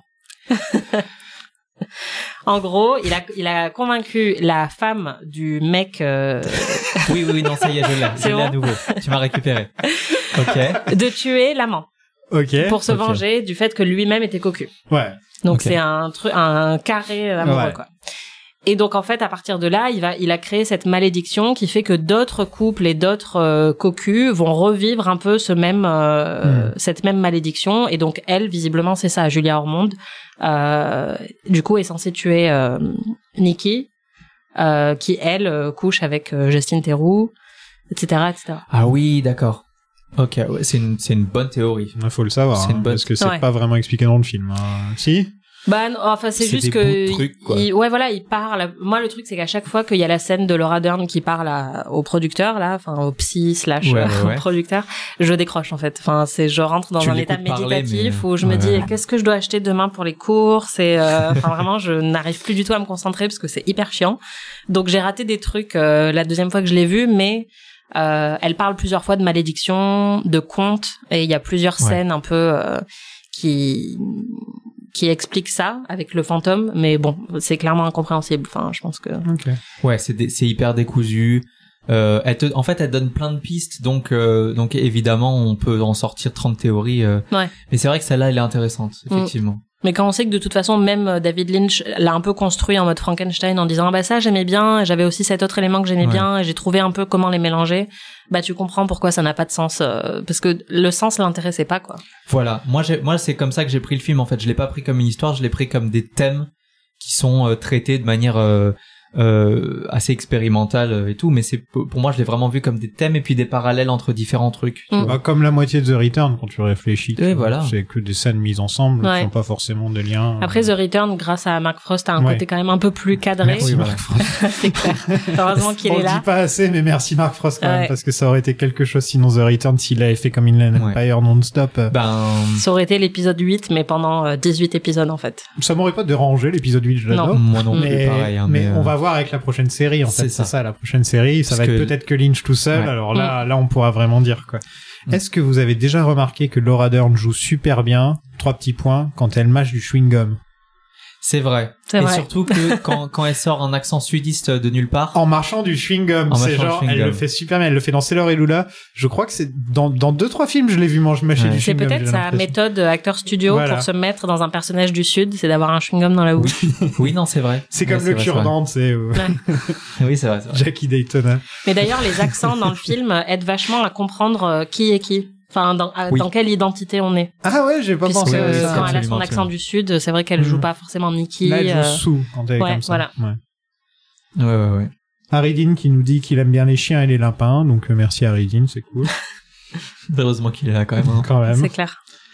C'est la glu. Euh, on entend vite fait le, la voix de Lynch dans le rôle de Bucky, Oui, il joue un gaffeur. euh, complètement con, qui comprend rien à ce qu'on lui raconte. Ah, c'est lui Oui, c'est Ah, lui. trop bien. C'est lui. On dirait qu'il parle dans un, on dirait qu'il parle dans un truc euh, Oui. pour pour pas qu'on reconnaisse trop sa voix. Oh, mais bon, quand c'est la voix de David Lynch. Enfin, Ah, bah, direct, j'avais pas fait, bon. En fait, c'est un petit, on sent que c'est un petit peu un petit commentaire sur euh, sur la relation qu'il a avec son équipe et tout. euh, Ouais. Que Jeremy Irons, ils sont un petit peu exaspérés, mais qu'il essaie de rester poli et Bah, c'est ce qu'on vient d'entendre, quoi, quand il Non, là, il explose. Là, il explose. Ouais, mais- Mais il y a des fois aussi, il est très, euh, il est courtois, mais tu sens qu'il qu'il qu'il est à toute sa patience Mm. euh, parce que tout est pas bien comme il veut. Bah, Lynch, un peu comme moi, on en parlait tout à l'heure. Lynch, il- moi j'adore faire tout moi-même. Oui. oui, oui. Et Lynch, il doit être un peu dans le même genre, j'imagine. C'est le genre de mec qui doit aimer tout faire lui-même, quoi. Et donc, Mm. quand il doit euh, commencer à déléguer, ça doit devenir un peu un problème, genre, euh, ah, tu Ouais. fais pas comme j'aime, euh, tu vois, ça devient. euh, Bah, surtout, enfin, euh, j'ai j'ai l'impression que quand il a sa petite bande qu'il suit et qui est un peu genre ride or die, tu vois, ça va. Mais dès que c'est une production un peu grosse, euh, il, il va mal. Exemple d'une. Mais il n'aime pas qu'on lui était, euh, impose quelque chose, en fait. aussi. Ouais. D'avoir un peu des paramètres euh, Non, et puis dès décidés à dès l'avance. que c'est trop loin pour lui de, de pouvoir avoir un regard dessus et pouvoir immédiatement corriger le truc qui va pas, Mm. c'est il déteste en fait. Il y a un, à chaque fois que euh, que le film nous fait penser que Nicky et Devon se rapprochent, en fait, c'est le film dans le film. Oui, oui, Et il y a plein de fois où tu te dis, est-ce que là, ils sont en train de se faire filmer ou pas? Mm. Ouais. Et t'es là, non, ils sont pas filmés, il y a pas de place pour la caméra et tout. Et hop, ça recule et est en train de filmer. Genre, ah. Oh, oui, tout, tout- Et- tout le film c'est réalité, fiction. Mais vraiment, vraiment. Et j'étais là, un je petit fais, côté bon, là, body double. Là, euh, je suis sûr que c'est les acteurs en dehors du film. Et non. Ouais. à chaque fois, ça me le fait. Et c'est là qu'elle commence donc à se perdre entre le film et la réalité. euh, Ouais. voilà. Il y a la scène où, où, où Nikki et Devon couchent ensemble sous les draps pendant que le mari regarde. Euh, déjà la façon dont c'est filmé où ils ne sortent pas, ils sont comme recouverts comme s'ils étaient dans une tente ou protégés. euh, Ils sont dans du bleu. et voilà, ils ne sortent pas du tout de leur euh, de, de leur cocon. Et en même temps, il y a un côté euh, oppressant. Ouais. S'ils sont vraiment face à face, entre en transe comme ça. Et euh, Puis ils ont pas une alchimie super quoi. Enfin, Il y a- il lui dit qu'elle parle trop. il y a plusieurs références au fait que Justin Theroux a une grosse bite dans le film, je tiens à le dire quand même. Il y en a deux. il y a ce, il y a là où elle dit que ah oui, c'était donc vrai ou un truc dans le genre. Et il y a avant où elle dit ouais, j'ai entendu parler de toi, t'es plus vraiment Oui, t'es vrai, plus vraiment un enfant à certains endroits ou un truc comme ça, elle lui dit. Et donc déjà il y a ça. Mais quand elle parle exactement. aussi d'ailleurs au psy là, elle, elle fait des petits commentaires aussi. Ouais, euh, ouais. Et- En il a- même temps, il a c'est une vrai, réputation donc, euh, maintenant, monsieur, monsieur Zéro. La scène suivante, c'est quand elle arrive, euh, elle arrive au studio avec son petit sac de course et qu'elle rentre par la petite porte et que en fait elle rentre par euh, par un, on dirait un petit peu Alice qui découvre le, la, la porte du pays des merveilles quoi. Donc c'est- elle est intriguée, il y a, il y a des, des inscriptions à la craie au-dessus de la porte. Mm. Elle est Avec intriguée, elle l'écriture de Lynch. euh, Voilà, très clairement. Euh, et, euh, et donc elle rentre par les décors et tout et, euh, et elle a l'air de rentrer dans un autre dans, dans un autre monde en fait un peu. Non, mais c'est ça. hein. C'est euh... ouais et elle arrive en fait et c'est à ce moment-là qu'elle arrive dans euh, au moment du table read du début et qu'elle se fait courser par euh, Devon parce que parce que euh, il- lui il course une silhouette mais, euh, Mais, mais lui aussi, il se perd parce que dans la scène où ils couchent ensemble, il l'appelle Sue, par exemple. Ouais. Euh, Mais en fait, et elle, les elle dit non, tu sais qui je suis ou un truc dans le genre. Elle l'attrape et elle dit non, non, je suis pas. En gros, c'est pour dire je suis pas Sue. Elle le dit pas vraiment, mais Mm. et par contre là quand elle se perd et que et qu'il la course et que machin et qu'ensuite elle, elle va dans l'espèce de de, de bah, elle va dans la maison de, de Sue, maison, en fait, voilà. la maison avec les, les Elle se avec met à le l'appeler- rose, quoi. Tout elle- est rose. elle se met à l'appeler Billy donc là ça y est on est elle est enfermée dans, dans... Et Billy, on le voit qu'une fois dans le film. C'est justement quand il approche euh, de la caméra comme ça, Justin Theroux, parce que Mhm. sinon on voit pas Billy, on voit tout le temps euh, Devon. Devon, ouais. Mais, on- Ouais, ouais. mais Billy, on le voit très peu. Alors que c'est quand même, on pensait que ce serait une histoire d'amour ou je ne sais quoi. Il a l'air Ouais. compliqué son film quand même. Je ne sais pas exactement de quoi il parle le film à l'origine. Comment il s'appelle déjà le film? Ah, ma- machin, machin, Tomorrow Blue, je sais pas quoi. Ouais. là. Ouais, Blue voilà, Tomorrows. Tomorrow. Ouais. On High Blue Tomorrow. C'est ça. C'est ça. Bah, c'est censé être une romance un peu, un peu pourrave, en fait. Ouais, un peu à l'autre. Ouais. C'est là aussi, tu retrouves un peu la dynamique dans Twin Peaks. euh, Pareil, où il aime bien se moquer de ce genre de, Oui, mais il aime bien, il aime bien euh, s'en emparer Mm. et ensuite le charger d'une malédiction, quoi. Ouais. Bah là vraiment, enfin, si tu compares à Mulholland Drive où il y a énormément de parallèles entre les deux films, Mm. mais Mulholland Drive est très très romantique, alors que ça c'est horrible en fait quoi. Enfin, il y a aucune romance et c'est vraiment juste une reproduction à partir du fantôme de violence en fait euh, des hommes envers les femmes quoi. Elle est poursuivie pendant tout le truc euh, Ouais. par des hommes C'est qui Bob, quoi. Ouais, c'est ça, exactement. Si on ne sait pas d'où vient le mal que Bob fait, mais euh, peut-être qu'il est en chacun d'entre nous. euh, enfin, Mm. Elle se retrouve donc dans une maison où tout est rose. hein. Mhm. Euh, et euh, elle se téléporte dans une rue. Enfin, maintenant, elle habite dans une rue. euh, voilà, quoi. Elle n'est plus dans le studio. euh, et euh, son mari est là. Il éteint la lumière et tous les murs deviennent gris au moment où il éteint la lumière. Et j'ai trouvé ça super cool. Je sais pas si vous avez Ah, remarqué. j'ai j'ai pas fait attention Ouais, à ça ça. passe du, il éteint, c'était du rose et il éteint et c'est Ouais. tout est gris d'un coup. Il y a plein, il y a plein d'idées comme ça Ouais. de, de lumière et de couleurs dans le film qui sont assez, euh, assez, euh, comment dire, impressionnantes, Mhm. qui ont beaucoup d'effets euh, sur un truc très simple. Hein, euh. Donc ouais non c'est et donc et c'est marrant parce que c'est son, c'est toujours son mari, c'est son mari d'avant, Ouais. mais ils sont dans une autre maison. Et ils sont soudainement, voilà, Mm. Et c'est C'est le premier truc qui te saute aux yeux, c'est de te dire ah ils sont Ouais. d'un seul coup ils sont pauvres quoi. Mm. voilà, il se passe d'un manoir à une petite, Ouais. euh, une toute petite maison de, de banlieue. Euh, Il y a une lampe rouge euh, qui fait de l'électricité parce qu'on est dans un film de David Lynch. Alors j'aimerais raconter une anecdote qui est pas hyper intéressante, mais après avoir vu ce film, je suis devenue obsédée en fait par euh, le set design de, du film et j'ai acheté plein de lampes rouges Ah, euh, pour avoir euh, dans ma chambre parce que vraiment j'adorais, enfin je trouvais ça euh, génial quoi. Il y en a une belle avec des sortes de, de carrés mis Ouais. les uns sur les autres comme ça qui est, qui est plutôt sympa. Je l'ai remarqué en plus. J'ai fait ah ça doit être une lampe que Lynch a fait, hein, je pense. Ouais bah il y en a plusieurs ouais Parce qui que lui sont. c'était son truc de faire des lampes pendant un moment donc Mm. euh, Oui ce effectivement. serait pas étonnant que ce soit. euh, Mais c'est vrai qu'on a un très long plan juste sur une lampe rouge Mm. Mm. pendant ouais genre bien 30 secondes quoi. Bien dit. Non mais faire ça scène par scène c'est compliqué quand même faut Ouais, le dire. ouais. hein. Ouais bah je pense qu'il faut J'essaie j'essaie de. faut en zapper quelques-unes Voilà. parce qu'il y a beaucoup de Ouais, ouais, répétitions en Ouais, fait quoi. C'est très. euh, Bah là pour l'instant en fait là Il y a des échos et tout. Enfin, Pour à partir du moment où tu essaies de tirer sur une ficelle, il faut que tu tires sur tout, sinon ça, ça sert à rien, tu vois. C'est euh, Ouais. voilà. Mm. Bah, là, pour l'instant, on en est encore au moment où où- où où il y a plein d'endroits qui sont installés. Mais, euh, mais peut-être, ouais, par la suite, on va peut-être sauter certains. Donc là, d'un seul coup, elle est entourée de filles, par exemple. Voilà. On va voir plusieurs fois c'est ses amis, des prostituées, enfin. euh, L'espèce de, de- des prostituées, de cœur, voilà. euh, l'espèce de cœur grec Ouais. de la tragédie. Donc une d'entre elles est la femme de Lynch. Ouais. Et cette- ce passage est hyper flippant. Et on dirait Ouais. qu'elles parlent toutes de Devon d'une certaine manière et dire qu'elles Oui, ont oui, toutes oui. couché avec et qu'en fait, euh, voilà. Enfin, en, tout cas, elle parle toutes d'un mec. le Bechdel. J'allais dire, j'allais dire, en tout cas, le Bechdel, il passe pas là. C'est clair. Là, ouais, le Bechdel test. euh, Bon, elle parle de leur sein à un moment, donc ça, Ouais. c'est voilà. Mais en Voilà. tout cas, dans la scène d'encore après, elle, elle parle du fait qu'ils qu'ils vont pas se marier ou je sais plus trop quoi. Et Mm. c'est encore une scène où c'est des que là, c'est quand même neuf femmes enfermées dans une pièce qui parlent d'un homme. Quoi. Ouais. Donc c'est quand même euh, ouais. On va se faire des potes. hein. et donc la musique de Lynch, Ghost of Love, ça s'appelle. Et ça Mhm. sonne genre Wind in the trees un moment, à un moment, ghost of love. il y a quand même, il me semble que, ouais, c'est là, euh, il y a un moment, il y a un des personnages qui dit, In the future, you'll be dreaming. When you open your eyes, someone will be there. Et là, tout d'un coup, il y a la musique qui démarre et t'entends Lynch qui fait Strange. Genre, On a compris. Est-ce que t'aimes bien la musique de Lynch, euh, Anaïs? Alors, je l'écoute pas euh, comme ça pour mon plaisir. Dans ses films, j'aime bien. Ok. Euh, ou dans The Return, quoi. T'as pas, Mais t'as pas écouté ses albums, euh, les deux albums qu'il a fait? Bah, je, je m'en souviens, j'avais regardé le clip qu'il avait sorti à un moment, euh, parce que c'était un peu à la même période. Bah, c'est quand il a commencé à enregistrer des trucs vraiment chelous après Inland Empire. Ouais, Crazy Clown Crazy. Clown euh, Ouais. Mais j'ai jamais écouté en entier, je crois. Enfin, ça va. Je- mon Ouais, tu sais, mon tu te mets ça le admiration des limites. euh, le Franchement. matin pour aller au boulot.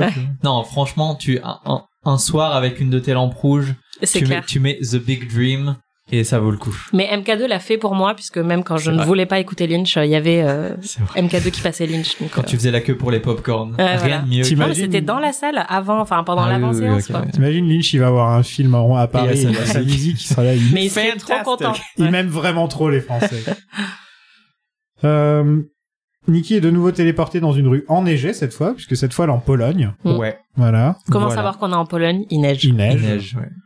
Et il y a des gens qui parlent polonais. Aussi, c'est un bon indice. Mais il y a, il y a dans la rue euh, les, des prostituées euh, polonaises, mais dans des habits actuels. Alors que plus tard, on les verra dans des habits dans une autre époque. D'époque. Voilà. Donc en fait, elle est un peu à cheval. Là pour l'instant, elle, a- elle a téléporté sa réalité dans la Pologne, mais elle s'est pas encore retrouvée dans la Pologne des années euh, 40. Et encore, ça 30. dure pas longtemps. Elle va, de- elle passe de la Pologne à, la Maison Rose assez rapidement, en fait. Elle- Mm. Ouais, ouais, c'est- ça- Mais elle est perdue en fait. Enfin, c'est vraiment euh, Elle est pas seule. ouais, la petite fille dans les bois quoi. On revoit la femme qui fixait la télé, histoire de nous rappeler qu'elle existe, hein, bien sûr. Mm. Euh, et il Qui attend d'être délivrée. C'est un peu, euh, je sais pas, Blanche Neige, un truc comme ça. En fait. Ouais, c'est ça. euh, et le côté euh, Belle au bois dormant dans son château, qui attend Mhm. devant sa télé, euh, Ouais. hypnotisé. Ou qui regarde le miroir comme la sorcière dans. Voilà. Oui. Et on- il y a tout un délire. Donc, la femme lui dit de plus ou moins de faire un trou de cigarette dans un truc et de regarder dans le trou. Alors Oui. ça, j'ai pas compris. Alors, moi, j'ai un truc qui vient de me revenir là maintenant. C'est que The Trees, en fait, c'est euh, donc elle fait un trou de cigarette. À un moment, dans un des plans des lapins, il y a dans le mur un trou qui se forme et il y a du feu qui en sort. C'est vrai. C'était un dire, trou. Moi, j'ai mis une boule noire avec du feu. J'ai mis. C'est un trou dans le mur. Ça faisait très boule noire avec du Oui. feu qu'on voit dans la Black Lodge. euh, Aussi, ouais, ouais, un peu. Mais euh, si tu, bon, si on veut, euh, Ouais, non, si mais on je veux veut bien, ouais. absolument raccrocher les wagons, ça peut être une piste. Ok. Voilà. Je, voilà, je serais parfaitement inutile pour le reste du podcast, par contre. J'ai tout donné. Donc retour dans la pièce avec les filles. Donc c'était un rêve, on pense. Hein. Euh, je sais pas. Non, non. Pour moi, c'est pas un rêve. Oui. Pour moi, c'est juste un des multiples univers euh, qui Ouais, sont un peu Ok. superposés. euh, Le Enfin, ouais. Donc ils ont plus d'argent. Euh, et là, elle fait le, coup, le truc de la cigarette. Et Ouais. elle voit les acteurs polonais de la première version du film. hein, on est d'accord C'est à peu près ça, je pense? Ouais, ouais, ouais, peut-être. Euh, J'ai mis je crois. Ouais. euh, alors là, je sais même pas. Je sais même plus où on en est. En fait. Il y a un meurtre avec, il y a une- un meurtre d'une femme avec des flashs, on dirait Bob. Ouais. Ah oui. Voilà. Et là, on apprend que c'était à 9h45, comme Grace euh, disait au début du film. Voilà. Mhm. Tu vois, j'ai suivi, hein. J'ai suivi. Ouais. Je mettais pause toutes les deux minutes. je l'ai regardé en cinq fois. C'est clair. Ça a duré J'ai trois suivi. jours pour voir le film. J'ai suivi. Euh, et là, on revoit les rabbits, donc euh, Alors. avec la boule de feu qui vole. Euh, ouais, et ensuite la lumière devient tout rouge, et l'un des lapins a deux lumières dans les mains et les agite. Mm. C'est le moment du mini pointeur de Dorian. Le mini poire de Dorian. Merci. En fait, euh, ça m'a rappelé une gravure de Gustave Doré qui s'appelle Wow. La danse du sabbat, euh, qui est une gravure qu'il a fait en 1870 pour un bouquin qui s'appelle L'histoire de la magie de Émile Bayard. Et en fait, c'est euh, plus ou moins euh, Baphomet ou en tout cas un, un, un démon qui tient euh, deux énormes torches. Il est sur un podium et en bas à ses pieds il y a des tonnes de sorcières qui dansent et c'est un, un truc magnifique et qui a été euh, qui a été repris pour le merchandising de peut-être un millier de groupes de black metal mais c'est on peut un peu les mettre en c'est un peu la même composition de plan et, et juste le rouge et puis les deux lumières je trouvais ça magnifique Ok. et ça a un- ça je vous, je, ouais je vous encourage à, à regarder cette cette gravure elle est Tu le incroyable tweeteras avec plaisir Ouais. C'était le mini poire de Dorian. il était court Il était court. C'est peut-être le dernier, hein. tu te rends compte, Dorian? Oh C'est peut-être le dernier poire il, de Dorian. il va il va mettre le paquet dans Wisteria euh, working title là et, euh, et on... Oui, oui. J'adorerais que ça s'appelle Working Title. I don't care anymore. it's called series Euh, là, j'en suis à Nikki qui entre dans des rideaux rouges. Le problème, c'est qu'elle le fait plusieurs fois dans le film. Ouais. Parce que vrai. dire, ah, on est à la fin déjà. Ouais. Elle a un tournevis à la main. Euh, elle, donc, parle, elle parle à cet homme qui a les lunettes de travers. euh, je pense que c'est un acteur polonais, j'imagine, parce que je l'ai jamais vu avant. Mais non, le, le psy. Ouais, c'est pas là Non, c'est le producteur. Lui, c'est, enfin, c'est un des assistants de production de, du De- film. ouais. Voilà, ok. Ouais. C'est pas un acteur, donc. Non. Et ça s'appelle elle a un bleu sur le visage. euh, Ouais. Elle raconte des trucs du genre ouais moi j'ai déjà tué des mecs, j'ai déjà euh, euh, égorgé un gars. Enfin tu- c'est quoi déjà? Elle dit j'ai aveuglé un mec, un Ouais. violeur, elle l'a castré. et ben euh, Ouais, enfin, elle dit, je lui ai donné un coup de pied euh, dans les, enfin, ses couilles sont remontées jusqu'à son cerveau tellement euh, j'ai lui- enfoncé loin. Et elle lui a crevé un œil. Elle a, il y a un gars qui essaie de la violer. Elle lui, il- Mm. elle lui a crevé un œil. Ça m'a rappelé. Alors c'est pas Jojo, hein, mais le fait qu'elle soit blonde, qu'elle parle avec un accent du sud, qu'elle, qu'elle, qu'elle fasse ces espèces de confessions là euh, euh, de mecs qui ont essayé de la violer. Et, et ça elle fait penser à la tueuse en, en série euh, Arline. euh, Aileen Wuornos. ouais, ouais, ok, ouais, maintenant que tu le dis, ouais, d'accord. Ah ouais. Euh, C'est le Bah, en monster. tout cas, clairement, elle, elle joue, enfin, peut-être à ce moment-là et d'autres une prostituée, donc euh, Mm. pourquoi pas. Non, non, mais c'est vrai que ça fait penser à ça, Mm. euh, puisque à chaque fois, euh, Aileen, elle avait des, elle avait une liste de raisons Ouais. absolument. euh, qui, qui ressemblait vraiment à ça. quoi. Absolument, Donc, ouais. Et aussi ce détachement total du, de son crime, c'est-à-dire, bah, c'est un mec, euh, il, il méritait, donc voilà. Elle Ouais, disait, je- j'étais une, euh, elle disait, elle répétait tout le temps, euh, I was a hitchhiking hooker, quoi. J'étais genre vraiment une prostituée qui faisait du stop. Euh, I was running into trouble. Euh, elle disait ce genre de choses où elle disait, bah voilà, je, je me retrouvais dans des situations où Si c'était vous la vie l'avez ou la pas mort, vu, quoi. si vous l'avez pas vu, c'est Monster de Ouais, avec Charlize Theron. Ouais. Ouais. Après, c'est un peu, c'est un peu, et, déjà, euh, elle, et ma chérie Christina Ricci aussi au passage. Ouais. Mm. Même si elle est décédée juste avant la sortie du film, euh, elle était très énervée que euh, qu'il y ait des, des films et des bouquins qui soient écrits sur elle, alors qu'elle elle est laissée à mourir et tout. Donc euh, donc bon, c'est un peu étrange euh, la relation entre le, le sujet du film et le film lui-même. Mais euh, j'en ai entendu que du bien après cela dit du film. Mais, euh, Ouais, c'est euh, comment elle s'appelle ouais, la, comment elle s'appelle la réalisatrice de Monster? Patty Jenkins de, Ah oui, de- Patty de Jenkins. Wonder Woman. ouais. Donc on retourne dans la maison rose, je veux dire ça souvent, j'ai l'impression. Elle Allez. est de retour avec les filles, elles parlent tous d'un mec, claquement de doigts, puis ça monte des nichons. On est dans l'ambiance là, hein Ah, et c'est là qu'on a la séquence de danse un peu. Voilà. Ah. Euh, Et là, il s'est dit, bon, c'est vraiment le truc le plus glauque que j'ai fait de toute ma vie, donc je vais peut-être les mettre faire danser pendant genre 5 minutes pour oui, que ça, ça, va pas- détende ça un peu l'atmosphère. truc encore plus en- encore j'ai en fait. j'ai juste, j'ai juste noté que c'était ma scène préférée de tous les temps, voilà. Parce que c'est tellement au milieu de nulle part d'un coup. Viens, on danse la locomotion. Et il y a Laura Dern qui est complètement perdue, qui a plus aucune expression sur son visage, Mm. qui a une moitié de dégoût et tout, et qui est là genre, ah, à moitié morte, contre, euh, étalée contre le mur comme ça. Et il y a les filles qui, qui ont une chorégraphie à se clapper des mains et tout le tralala. elles sont mal habillées, elles sont un peu vulgos. euh, Je sais pas, il y a un truc poétique dans cette Bah, scène. pour moi, c'est vraiment le, la beauté de la laideur dont on voilà, parlait. c'est ça. Il y, a- il y a un truc Ouais. poétique Parce que c'est quand même, enfin, le tout le film, il y a une composition qui est très belle, Ouais. euh, et il y a quand même, euh, il y a la même palette d'ailleurs euh, que dans Mulholland Drive avec du vert et du rouge Mhm. tout le temps, ou du rouge et Mhm. du bleu, et hum, ouais, pour moi, il y a une, une vraie esthétique, même si au premier abord c'est moche. Là, cette scène représente vraiment ça, c'est-à-dire qu'une fois qu'on le regard s'est un peu habitué au à la qualité de l'image, c'est quand même très beau, quoi. C'est ouais, Le trait était peut-être en trop, mais c'est beau. c'est beau. Euh, on apprend qu'elle est enceinte. Sauf que son mari se pose des questions parce que bon, ils ont pas Il couché ensemble depuis six mois. Ouais. Il répond quoi? Il répond un truc genre What is this? Ou un truc comme ça? Ouais. Genre c'est vraiment la pire réponse que tu peux avoir. Non, mais il est, sté- il stérile en fait. On apprend après, Ah c'est oui. ça. Ouais. Donc Même si plus c'est tard, normal que ça- avec un c'est gosse. normal que sa, sa réaction ce soit hein. Ouais. Ouais. Mm. Donc maintenant elle danse sur Atlas, euh, les filles. De- Oui. Et euh, Ensuite, Nikki appelle les lapins. appelle et ça sonne chez les lapins, putain. Et Elle appelle les lapins et elle demande Billy. Donc, c'est là que j'ai commencé à comprendre. Ah, c'est Sue en fait là. Donc Ouais. là, c'est plus Nikki, c'est Sue en fait. Voilà. Et elle appelle Billy qui est Devon. Ouais. J'ai bien suivi Ouais, ça. ouais, ouais, on est bon. bon. On est bon, on est bon. C'est là que j'ai marqué en énorme caps lock réalité fiction. Et là, on a un long monologue de Sue qui parle de sa vie de merde. Donc, euh, Ouais. Vraiment un vrai monologue de Laura Dern qui euh, qui te le vend super bien parce qu'en plus elle hésite entre ses mots et etc. Tu sens qu'on dirait quelqu'un qui cherche ses mots pour raconter Mm. une histoire et elle le fait vraiment vraiment très très bien. Tellement bien que j'ai rien écouté de ce qu'elle a dit. J'étais fasciné par elle Ouais. et au final je fais merde. et, et je crois qu'elle continue à raconter des trucs Ouais. du genre euh, elle tue des gens avec des des tournevis ou j'en En sais fait, rien. en fait, euh, Ouais, moi, c'est là que j'ai pensé à ma liste de courses. en fait, c'est moite moite. Euh, c'est il y a des anecdotes, euh, elles ont pas l'air d'être très pertinentes pour l'histoire à part juste renforcer le personnage et sa backstory. Mais il y a des moments où elle parle aussi de toute une relation qu'elle a avec le avec des euh, des bohémiens et euh, Hmm. et des gens du cirque et tout ça. Et là, on peut se rapprocher de- du fantôme et tout ça. Mais euh, mais oui, non. Sinon, de toute façon, on peut absolument se perdre dans sa performance parce qu'elle est elle est parfaite. Alors qu'il y a énormément d'acteurs qui en feraient des caisses avec un avec un un, un monologue pareil. Mais elle, ça sonne juste, euh, c'est assez incroyable. Elle est, elle est Exceptionnel. exceptionnelle exactement. Laura Dern, for your consideration. La perruque rose lui va très bien aussi. Je tenais à le dire. Très important. On a, on a un gros plan sur du ketchup avec une musique qui fait flipper. Ah oui, oui, c'est vrai. c'est vrai, là, je sais pourquoi.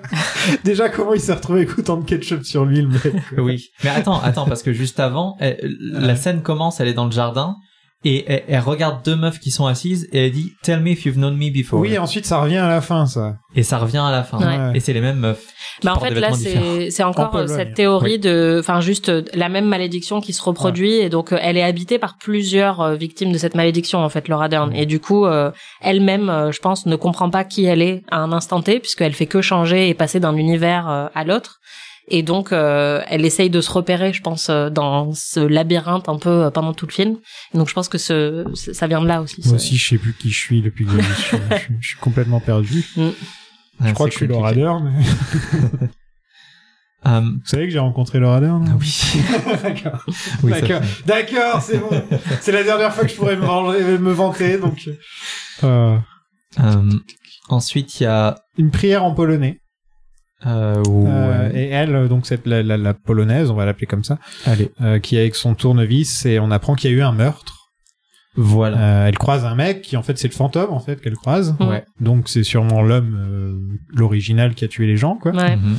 Et euh, Et il lui dit, il y a y y une de tes amies qui est morte en fait, quelqu'un Ouais. que tu connais. Tu connais la victime, je vous ai vu ensemble. Et il lui dit ça d'une manière trop chill, genre normale. Ah au fait, il y a eu un meurtre. ok. Ouais, c'est quelqu'un que tu connais. Et il reste là, il dit Ouais. rien comme ça. enfin, normalement, quelqu'un te dit ça, tu vas en courant. non, Enfin, tu vois, c'est genre. Mais le gars, il fait tellement peur que tu te dis, putain, c'est toi qui as tué la personne que t'es en train de dire, en fait. Tu vois, il y a un... Ouais, parce que visiblement, il lui dit qu'il a tué, enfin, que son amant est mort à elle. Ouais, c'est ça. Ouais.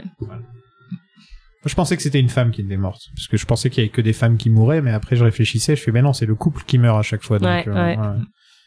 Ensuite, il y a euh, barbecue dans un espèce de dans une espèce de maison de, de banlieue un peu trashy de Los Angeles Ouais, où il y a des sortes de où il y a des mecs, ouais, il y a des bah il y a des polonais toujours Des qui se pointent ouais. euh, et apparemment c'est une troupe euh, de bohémiens euh, de spectacle.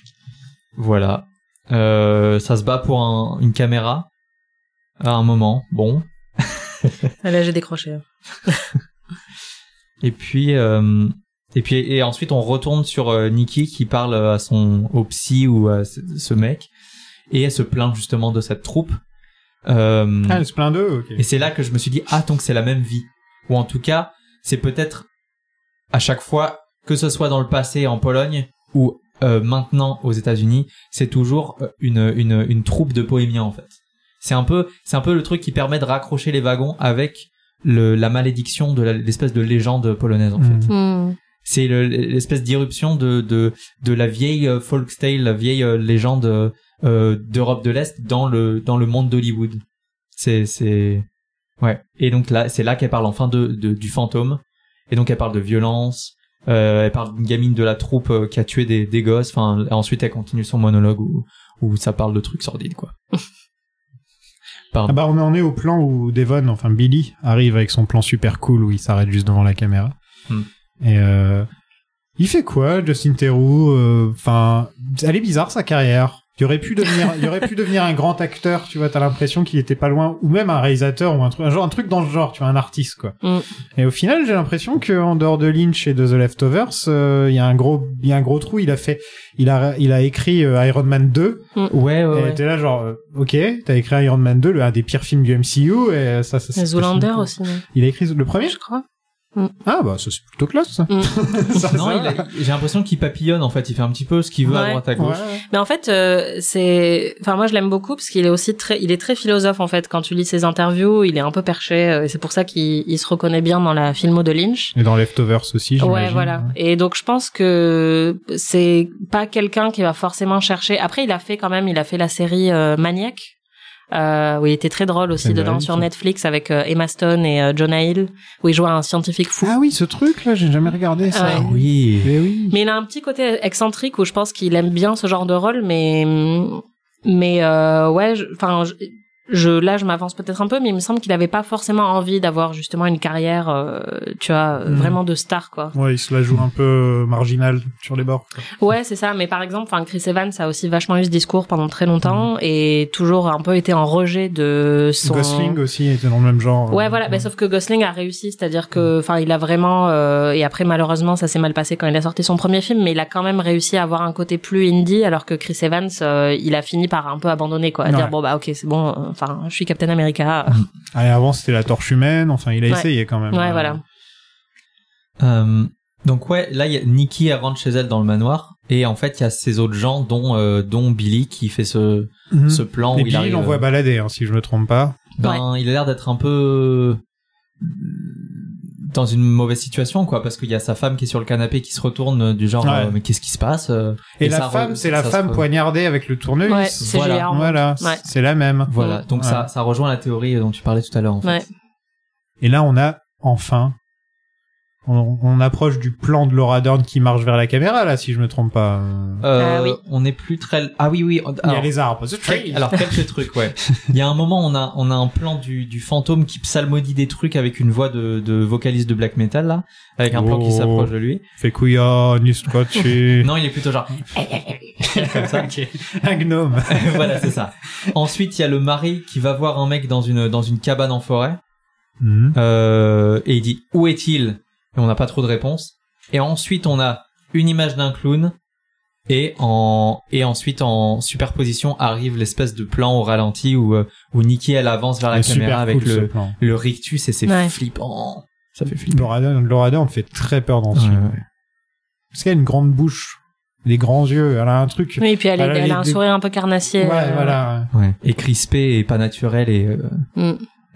Elle J'adore a, ce elle a un physique particulier, en fait, tu vois, c'est pas un visage que tu vois partout, Laura Dern. Mm. C'est pas une beauté classique, tu Mm. vois. Et euh, Mais c'est ça que je trouve moi, encore plus extraordinaire. Park, euh, vois, mais- Ouais, c'est ça. Et, et là, le fait qu'elle joue tout dans ce film, ça montre encore plus à quel point elle est versatile parce que Ouais. elle, euh, enfin, je me souviens euh, vraiment la première fois que je l'ai vue dans les scènes où elle joue une actrice au début, je me disais mais c'est marrant parce qu'elle a pas trop une tête d'actrice. Mais en fait, Laura Dern est une actrice, tu vois. Mais elle peut vraiment te faire jouer, enfin te faire euh, penser qu'elle est n'importe quoi. Alors que par exemple, quand tu vois Naomi Watts dans Mulholland Drive, elle a vraiment ce côté ingénu, Mm. euh, vachement plus classique en fait. Et Laura Dern, euh, elle peut être tout. Elle peut être actrice, elle peut être euh, Elle peut être cool, surtout, elle est cool comme personne. Ouais. Elle est super cool. Dès qu'on entend une de ses Parce que tu interviews. la connais, c'est ça. Tu l'as croisé non? Connaît.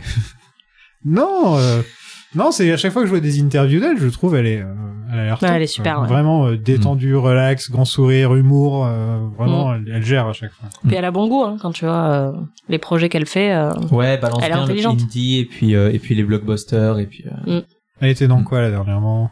Elle, elle, a- elle était dans The Last Jedi. Oui, c'est pour ça que je disais qu'elle était bien. Euh, rose, Elle avait un en super rose. rôle d'ailleurs. Oui, c'est vrai.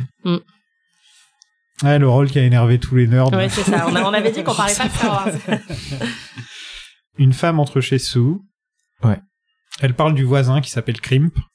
On dirait un personnage de Lauren Lapkus dans. euh, c'est juste pour toi. ouais. c'est vraiment juste pour Désolé. voilà, pour le coup. Euh, Et oui, elle, elle vient euh, chercher une. Elle dit euh, il y a des euh, unpaid bills that needs paying et ensuite elle dit euh, le voisin tu le connais il s'appelle Crimp Mm. et on la revoit plus. Et il a l'ampoule, il a, il a l'ampoule de la lampe dans la bouche. La Et c'est le fantôme. C'est le fantôme. Et c'est le fantôme, voilà. Et elle lui pique son tournevis. Voilà. Donc c'est le fantôme qui donne le tournevis. Et- ouais. Elle le Euh, prend pour se défendre, quoi, parce ouais. qu'elle sent que il a pas l'air très Il est sympa. un peu chelou le fantôme. Ouais. Le mari de Sue est avec plein de polonais déprimants. j'ai l'impression. Ah oui oui ils sont tous attablés là. Il, Ouais. lui, il lui donne un flingue et euh, on dirait que c'est au-dessus du convenience store. Exactement. J'ai Ça m'a pensé à trop ça fait penser à ça, quoi, Mm. au-dessus du convenience store. euh. J'ai vraiment pensé à ça. Ouais. Et on a encore Rabbit. Bah en fait, se- ce qui est marrant, c'est qu'à la fin de la scène, ils se mettent tous à des endroits de la pièce différents et ensuite dissolvent et on Et arrive sur Rabbit, les. c'est- ils sont même Oh, endroit. à la même place. Ouais. Et je mais putain, Mm. ça veut dire quoi Je sais pas ce que ça veut dire, mais ça rend trop bien en tout cas. Oui, voilà, c'est très bien. Donc Sue se prostitue à Hollywood Boulevard. Oui, alors ouais. On a une petite chanson de Beck. Ça, c'est mon moment préféré Ouais. du film. Mais je m'y attendais pas du tout. Je fais, mais c'est Beck. Vraiment- en plus, on le reconnaît, Beck. hein. Il a une voix vraiment. Ouais. euh, J'étais je moi, cette chanson, euh, je l'ai tellement écoutée en boucle après avoir vu ce film, en fait, et je l'écoute encore aujourd'hui. Enfin, ça m'avait, mais Ah, c'est Ah, elle est bien, elle est bien. Je l'ai Ouais. écoutée, elle est franchement bien. Et cette scène est géniale. Enfin, et là, encore une fois, on est dans un parallèle avec Mulholland Drive où on voit le côté un peu euh, pervers d'Hollywood, puisque bah c'est vrai qu'Hollywood Boulevard en fait c'est sale et il Ouais. y a beaucoup de SDF et de prostituées et, et au milieu de tout ça il y a les étoiles quoi. Et là bah pour le coup le choix de d'image euh, avec une caméra un peu pourrie fonctionne parfaitement bien parce Ouais. que c'est totalement l'envers du décor euh, cinématographique euh, très lisse qu'on a l'habitude de voir. Alors, si tu prends Once Upon a Time in Hollywood et euh, Inland Empire, tu vois, t'as pas le même euh, Hollywood Ah. Boulevard, quoi. Mm. Et j'adore cette scène. Pour moi, c'est vraiment le, le moment le plus beau et le plus intéressant du film.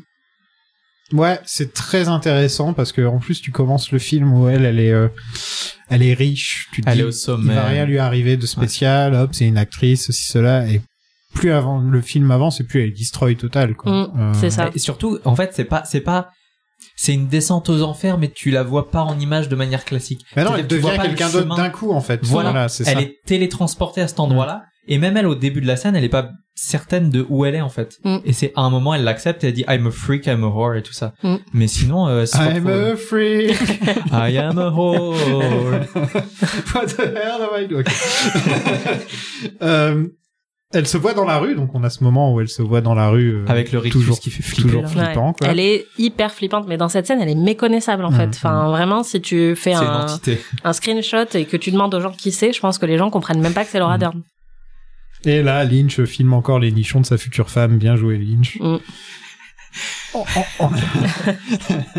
non, mais il faut le dire. On l'a non, mais on l'a- Non, franchement, on est toujours en train de dire du bien de Lynch, mais il y a des fois où. Ah quand oui, même, non, euh, là- voilà, là, quoi. pour le coup- là, faut pour lui le tirer coup, un l'oreille peu- un petit c'est un coup. Faut dire, hey, mon grand, faut te calmer un peu. Euh, Euh, et on a de la prostitution en Pologne sous la neige. Et là, soudainement, c'est un film, euh, c'est un film de, c'est un, une période piece un peu, genre tout d'un coup, on est dans les années 30. Il y a un club de striptease aussi. Euh, ah oui, il y, a un- il y a un club grotesque, euh, pas grotesque, pardon, burlesque. Burlesque, burlesque. ouais. Euh, Ouais. Plus tard, mais mais mais dans cette scène-là, il y a des, il y a une calèche, il y a une vieille voiture. Mm. Mais c'est censé être, des- euh, c'est même pas, c'est au 19e siècle, je crois. Enfin, je crois que c'est en fait, on est vraiment au moment de la malédiction, enfin de, Oui, voilà, de- c'est du ça. côté un peu ancestral. On euh, arrive à l'espèce de jeunesse de Ouais. de la malédiction. Ouais, enfin. Ouais. Mais du coup, le, le, enfin, le- la prostitution est un peu un fil directeur. euh, Enfin, tu vois, pendant tout le film où justement, enfin, t'as ce, t'as bah, celle de l'époque et après Ouais. t'as celle que, avec qui euh, Laura Dern passe du temps et puis t'as bah, sur Hollywood Boulevard où là c'est euh, et en même temps t'as un parallèle avec euh, bah justement le Hollywood quoi et le fait que tu te prostitues un peu. Enfin, en tout cas, Mhm. tu, on paye aussi pour ton corps et ta beauté d'une manière différente, mais euh, Ouais. Ouais, et, justement dans cette scène-là, elle dit Tell me if you've known me. Et donc là, ça y est, on y est encore, mais c'est, Mm. euh, enfin là, c'est pas euh, Laura Dern qui le dit, mais c'est c'est c'est euh, la, la prostituée originelle ou en tout cas Ouais, le, ça. le personnage original, c'est dur. la OG whore. C'est Est-ce qu'on s'arrête maintenant? Le nom de rappeur d'Anaïs. Waouh. Bon bah voilà, c'était Inland Empire euh, en tout cas. Euh, c'était sympa. Euh, je, je trouve que c'est une très bonne fin là comme ça, parce que bon là on en a encore pour une demi. Je Attends, propose- il faut qu'on parle de série. Non, non, non, non, non, non. Il y a, il y a tant de choses à dire. Ouais, On va y en- arriver. on- On, a, on- on a fait les deux tiers. On a encore les, les rideaux rouges qui reviennent. Ouais. Elle se Mm. re-retrouve encore chez le mec avec ses lunettes de travers. Il y a un côté très silencieux aussi quand elle rentre dans le, mais c'est peut-être plus tard ça, quand elle rentre dans la, la salle de cinéma vide. Ouais, c'est Ah oui, c'est plus tard ça, ouais. Euh, ouais. Ouais, c'est plus tard. Euh, son mari l'a battu car, euh, car il est stérile, donc c'est pas son gosse à lui, et elle a perdu son fils. hein. C'est ça ce qu'elle Mm. raconte? Ouais. Voilà. Et là, on a plein de claquements de doigts. Mm. De prostituée sur et là, voilà, la Ouais. femme en blanc, la, la poignarde euh, avec le tournevis. Il y a des clochards, dont une japonaise et Terry Crews. Et Ah Terry oui, alors ça, non mais cette scène est Il y géniale. a Terry Crews et la japonaise qui parle pendant au moins 10 minutes. Ouais, mais qui parle genre, de sa sœur. elle est super, elle est super avec l'accent japonais et tout. Je la trouve super cette scène. Ouais, Ouais. et Cette alors, scène, la- je l'ai bien aimée. Ouais. La, la femme euh, SDF qui parle avec eux, euh, en fait, c'était une des meufs qui vivait dans une maison utilisée pour le tournage. Et Lynch a bien aimé son visage et du coup, il l'a, il l'a mise dans cette scène. Mais à la base, c'était, Ouais, elle n'était pas du tout euh, prévue. euh. Elle squattait en fait? Ou elle vivait euh, Non, elle vivait, c'était euh, sa maison en fait. Et comme euh, ils ont pris sa maison pour le tournage, enfin ils ont utilisé sa maison pour le tournage, et euh, Lynch a eu un petit coup de foudre comme il a Ouais, parfois, et il s'est dit, mais c'est vrai qu'elle a une gueule quoi quand tu la vois. euh, Et c'est elle qui dit euh, You lady. Euh, lady. ouais. En tout cas, je m'attendais pas à voir Terry Crews. Non, J'ai eu un moment de hein. pour un rôle où il parle pas. Mais il était, il Ouais. était pas catcheur à l'époque, enfin. Non, il a pas été catcheur lui, je crois. Il a pas été catcheur, Non. Mais en tout cas, je pense à l'é- à l'époque, il était pas très connu. Ah, je pensais qu'il était catcheur, moi, parce qu'il a tellement le look. Ouais, euh, pourrait absolument, mais Ah ouais, euh, ouais. mais je crois pas. Non, Terry Crews, je crois pas. Non, non, mais là, il a, il a deux, trois il répliques. euh, ouais, enfin, il dit, mais pourquoi tu nous racontes ces histoires horribles, là? C'est, il nous sort un peu de la scène, quoi, parce que Ouais. il y a cette conversation très, très longue, alors que Laura Dern est allongée entre les deux, en train de mourir et de se vider de son sang. C'est un, un des purs exemples de Lynch. euh, Ouais. Mais d'ailleurs, après, quand elle se met un peu à quatre pattes et qu'elle commence à vomir du sang, ça rappelle vachement la scène dans la voiture, euh, dans The Return. Oui. She's oui, oui. avec la meuf qui se met à vomir à côté. Ouais, euh. ou même euh, Mr. C dans la voiture qui se met à vomir dessus. Il y a Oui. beaucoup, souvent du vomi. dans Mm. Ouais, voilà. Là, au moins, c'est du sang, donc c'est moins dégueu. D'ailleurs, il faut voir le making of. faut voir le making of pour voir Lynch à quatre pattes en train de montrer comment on vomit à Oui, Laura c'est Dern. c'est très très drôle où il est là en train de faire des. On dirait un chat qui vomit. C'est oh. Ouais, Mais c'est vrai que ça marche très, très bien. hein. ouais, ouais. ouais. Ah, c'est impressionnant. Et surtout, enfin, en fait, la passivité avec laquelle euh, les autres la regardent. Lui, ça parle d'arrêt de bus et tout. euh. Ouais, Ouais, ouais, c'est ouais, ça. il parle de bus. Ensuite, l'autre, elle raconte l'histoire de sa sœur qui a une perruque et, euh, et, et, et, et elle ressemble à une star de cinéma. mais elle a un trou qui va de son intestin euh, à son vagin, donc c'est compliqué.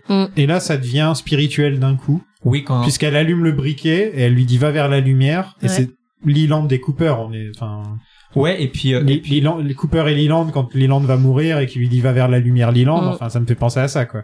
et puis elle dit euh, I've seen your light now, it shines bright, no more blue tomorrow. Et donc elle dit le nom du film dans lequel donc mise en abîme, mise en abîme, mise Ouais. en abîme. Et, Et, quand elle meurt, on se rend compte qu'en fait, c'est la fin du tournage. euh, voilà. Et il y a aussi euh, David Lynch qui apparaît, qui se tourne vers la caméra et qui fait c'était vraiment un Inland Empire. oui, voilà, c'est ça. et en fait, voilà, c'était le tournage, quoi. Mm. Mais du coup, elle en mourant sur le tournage, elle a un peu évacué. Enfin, pour moi, c'est un peu une des étapes qu'elle a remplies, puisque c'est un parcours un peu initiatique pendant tout le truc. Et là, elle, euh, c'est comme si elle avait un peu achevé ce niveau, quoi. Où c'est bon, elle est morte dans le tournage et elle se lève et elle part. D'ailleurs, elle a toujours le même costume avec son petit sac à main. Et c'est un peu comme si elle était libre maintenant de continuer sa mission et elle se rapproche un peu du moment où elle va retrouver la la OG euh, pour la libérer de, de sa chambre d'hôtel. quoi. Ouais. Faut vraiment que ça devienne un truc, ça. Donc Nikki apparaît dans la télé de la femme qui pleure euh, et elle se voit sur grand écran. Mhm. Elle trouve un flingue, elle va à la chambre 4-7 et elle tire sur le fantôme, mais ça ne lui fait rien. Et Non. là, on a le visage surimposé de Laura Dern avec la grosse bouche et tout le Ouais, ouais, tralala. ouais, ouais. On dirait Marilyn Manson en fait. je trouve. Ouais. Maintenant que tu le dis. Euh, ok. non, il y a un air, il y a un air, je vois, je vois. Moi, c'est il a surtout- la bouche ouverte comme ça. Moi, c'est Ouais. surtout les, les yeux qui deviennent noirs et les lèvres noires et, euh, et le- l'espèce de sang noir qui sort de la bouche m'a fait penser à- au, au plan de, de Laura dans Firewalk With Me où, euh, où je- à un moment, je crois, euh, oui, je crois que c'est Firewalk With Me, où à un moment, elle, elle fait une tête qui fait très peur et tout- soudainement, elle a ce, Oui. ce rouge à lèvres et tout, enfin, ce, ce Mm. noir à lèvres. Euh. Oui, ou quand, euh, oui, c'est le même, le, le même visage que fait, euh, que fait Wyndham Earl dans une des scènes Mm. aussi, où il est, euh, ah, Mm. comme ça, ouais. Très flippant. Wyndham. Donc elle arrive chez les Rabbits. Oui, là, il y a ce truc sublime de, euh, euh, elle ouvre la porte et tout d'un coup, la lumière s'éteint chez les rabbits et, et ça, et ça sort du couloir Mm. Et euh, non, j'ai trouvé juste ça magnifique en fait. C'est tout bête, mais euh, Et elle rejoint, elle rejoint la polonaise qui était devant la télé. voilà. Elle s'embrasse. Mm. Et Nicky disparaît. Là aussi, c'est un peu Lynch s'est fait plaisir quoi. Ouais, et puis c'est un peu. euh, est-ce que est-ce que c'est la, la fin d'une d'une elle, met, elle brise la malédiction? Ouais, c'est ça. Pour moi, bah, elle, elle libère en fait euh, Voilà, ouais. la OG Horror et euh, et du coup, euh, elle résout un peu le, le mystère et le problème euh, de de base quoi. Puisque après, du coup, la la dame euh, retrouve son son mari et son enfant. Voilà, elle est réunie Oui, avec oui, son oui. mari et son fils. Mm. Il y en a une danseuse surimposée sur le visage de Laura Dern. Parce que pourquoi pas. Pourquoi pas. Et, euh, et Nikki est de retour euh, avec la voisine. Et elle se voit en dessous, de loin. Mm. Comme Diane. Mm. Mm, Comme la dernière fois qu'on voit Diane dans The Return. Ouais. Et euh, voilà, on est à la fin. Le générique. La musique est très belle. de Ouais. Cinnamon de, de Nina Simone, si je me trompe pas, c'est ça? Pour le générique, ouais. Ouais, pour Mm. le générique. Mm. ouais. Euh, Avec ce super ouais, générique on a- de fin, avec un singe. on a la One-Legged Woman, on Voilà. a le- la Eurésienne, on a, on a le Monkey, On a le bûcheron. Laura Herring qui est là, on, Ouais. a, on a le bûcheron qui scie du On bois. a on a euh, Natasha Kinski qui est euh, sur le canapé. Mm. Je trouve que dans ce film, malgré tout, on retrouve tous les thèmes, tous les acteurs fétiches, tous les kinks de Lynch un petit peu. Ouais, Oui, oui, complètement. Tout est là Euh, encore une tout fois. est là. hein. Ouais, et puis là, même Laura Haring qui porte sa tenue de Mulholland Drive. Donc là, il y a un fil direct euh, Mhm. qui est mis entre les deux. Euh, ouais. Dorian, qu'est-ce que t'as pensé d'Inland Empire? Euh, eh ben, je, c'est dur de dire si j'ai aimé ou pas. Enfin, si si j'ai eu un, j'ai pas eu un coup de cœur dessus, mais euh, j'ai aimé. Euh, je l'ai trouvé vraiment très intéressant. Euh, évidemment, il était dur à regarder, mais plus pour sa longueur qu'autre chose. Parce que le fait que ça soit tourné euh, à, à la caméra ou le fait que ça soit des vignettes et tout ça, franchement, euh, pour moi, c'est passé parce que je m'attendais en fait à bien pire. Euh, mais euh, en termes de en termes d'expérimental et de et de compliqué à aborder. Je trouve qu'on aurait pu enlever 50, 50 minutes, une heure de film, que ça m'aurait pas dérangé. hein. Ah je oui, c'est sûr. Moi, je suis pas d'accord. Mais en tout cas, enfin, j'aurais préféré que ce soit une mini-série ou que ce soit euh, une espèce de web-série étrange avec euh, cinq épisodes. Ça aurait été plus logique de découper ça en une demi-heure ou en heure, Voilà. tu vois, ouais, de faire Euh, trois épisodes. Et puis ça, donc, ça ajouterait au côté euh, euh, mystère de tiens, il y a comme une, comme si tu t'arrivais à, à choper une transmission de quelque chose et tu comprends pas trop d'où ça sort Mm. et tu tu chopes un bout d'histoire. Alors que là, tout ensemble, en tant qu'un long métrage, tu, tu, tu peux ne pas être satisfait par ce que t'as parce que tu comprends pas tout et que t'as peut-être l'habitude quand tu regardes un film, pas de Lynch, euh, de comprendre un peu plus de ce que tu regardes, surtout sur un truc de trois heures quoi.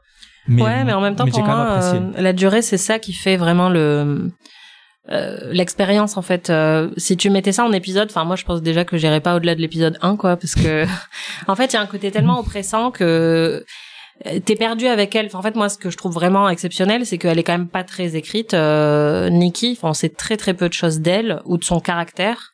Mais on est avec elle pendant tout le film Ouais. et on veut qu'elle euh, qu'elle s'en sorte, qu'elle euh, retrouve son chemin quoi.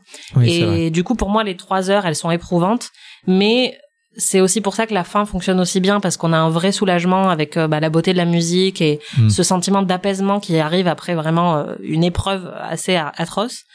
Et je sais pas si en série ça fonctionnerait parce que bah, si tu découpes ça, c'est assez repoussant en fait quoi parce que t'as pas envie de te replonger dans un truc euh, tu vois dont tu sais pas euh, Ouais. comment il va se terminer alors que là euh, enfin moi vraiment ça m'arrive euh, rarement mais parfois je regarde des films en plusieurs fois quand ils sont très longs je regardais l'épisode 1 de The Irishman et après l'épisode 2 et l'épisode 3 et euh, mais là je voulais vraiment le revoir euh, dans son intégralité sans faire de pause parce que pour moi ça faisait vraiment partie de de l'expérience quoi Moi j'étais obligé de le scinder en deux. C'est- aussi pour ça que je dis ça. hein, mais- Ouais, c'est ouais, rare que Lynch fasse une une happy ending euh, comme ça. euh. Mm.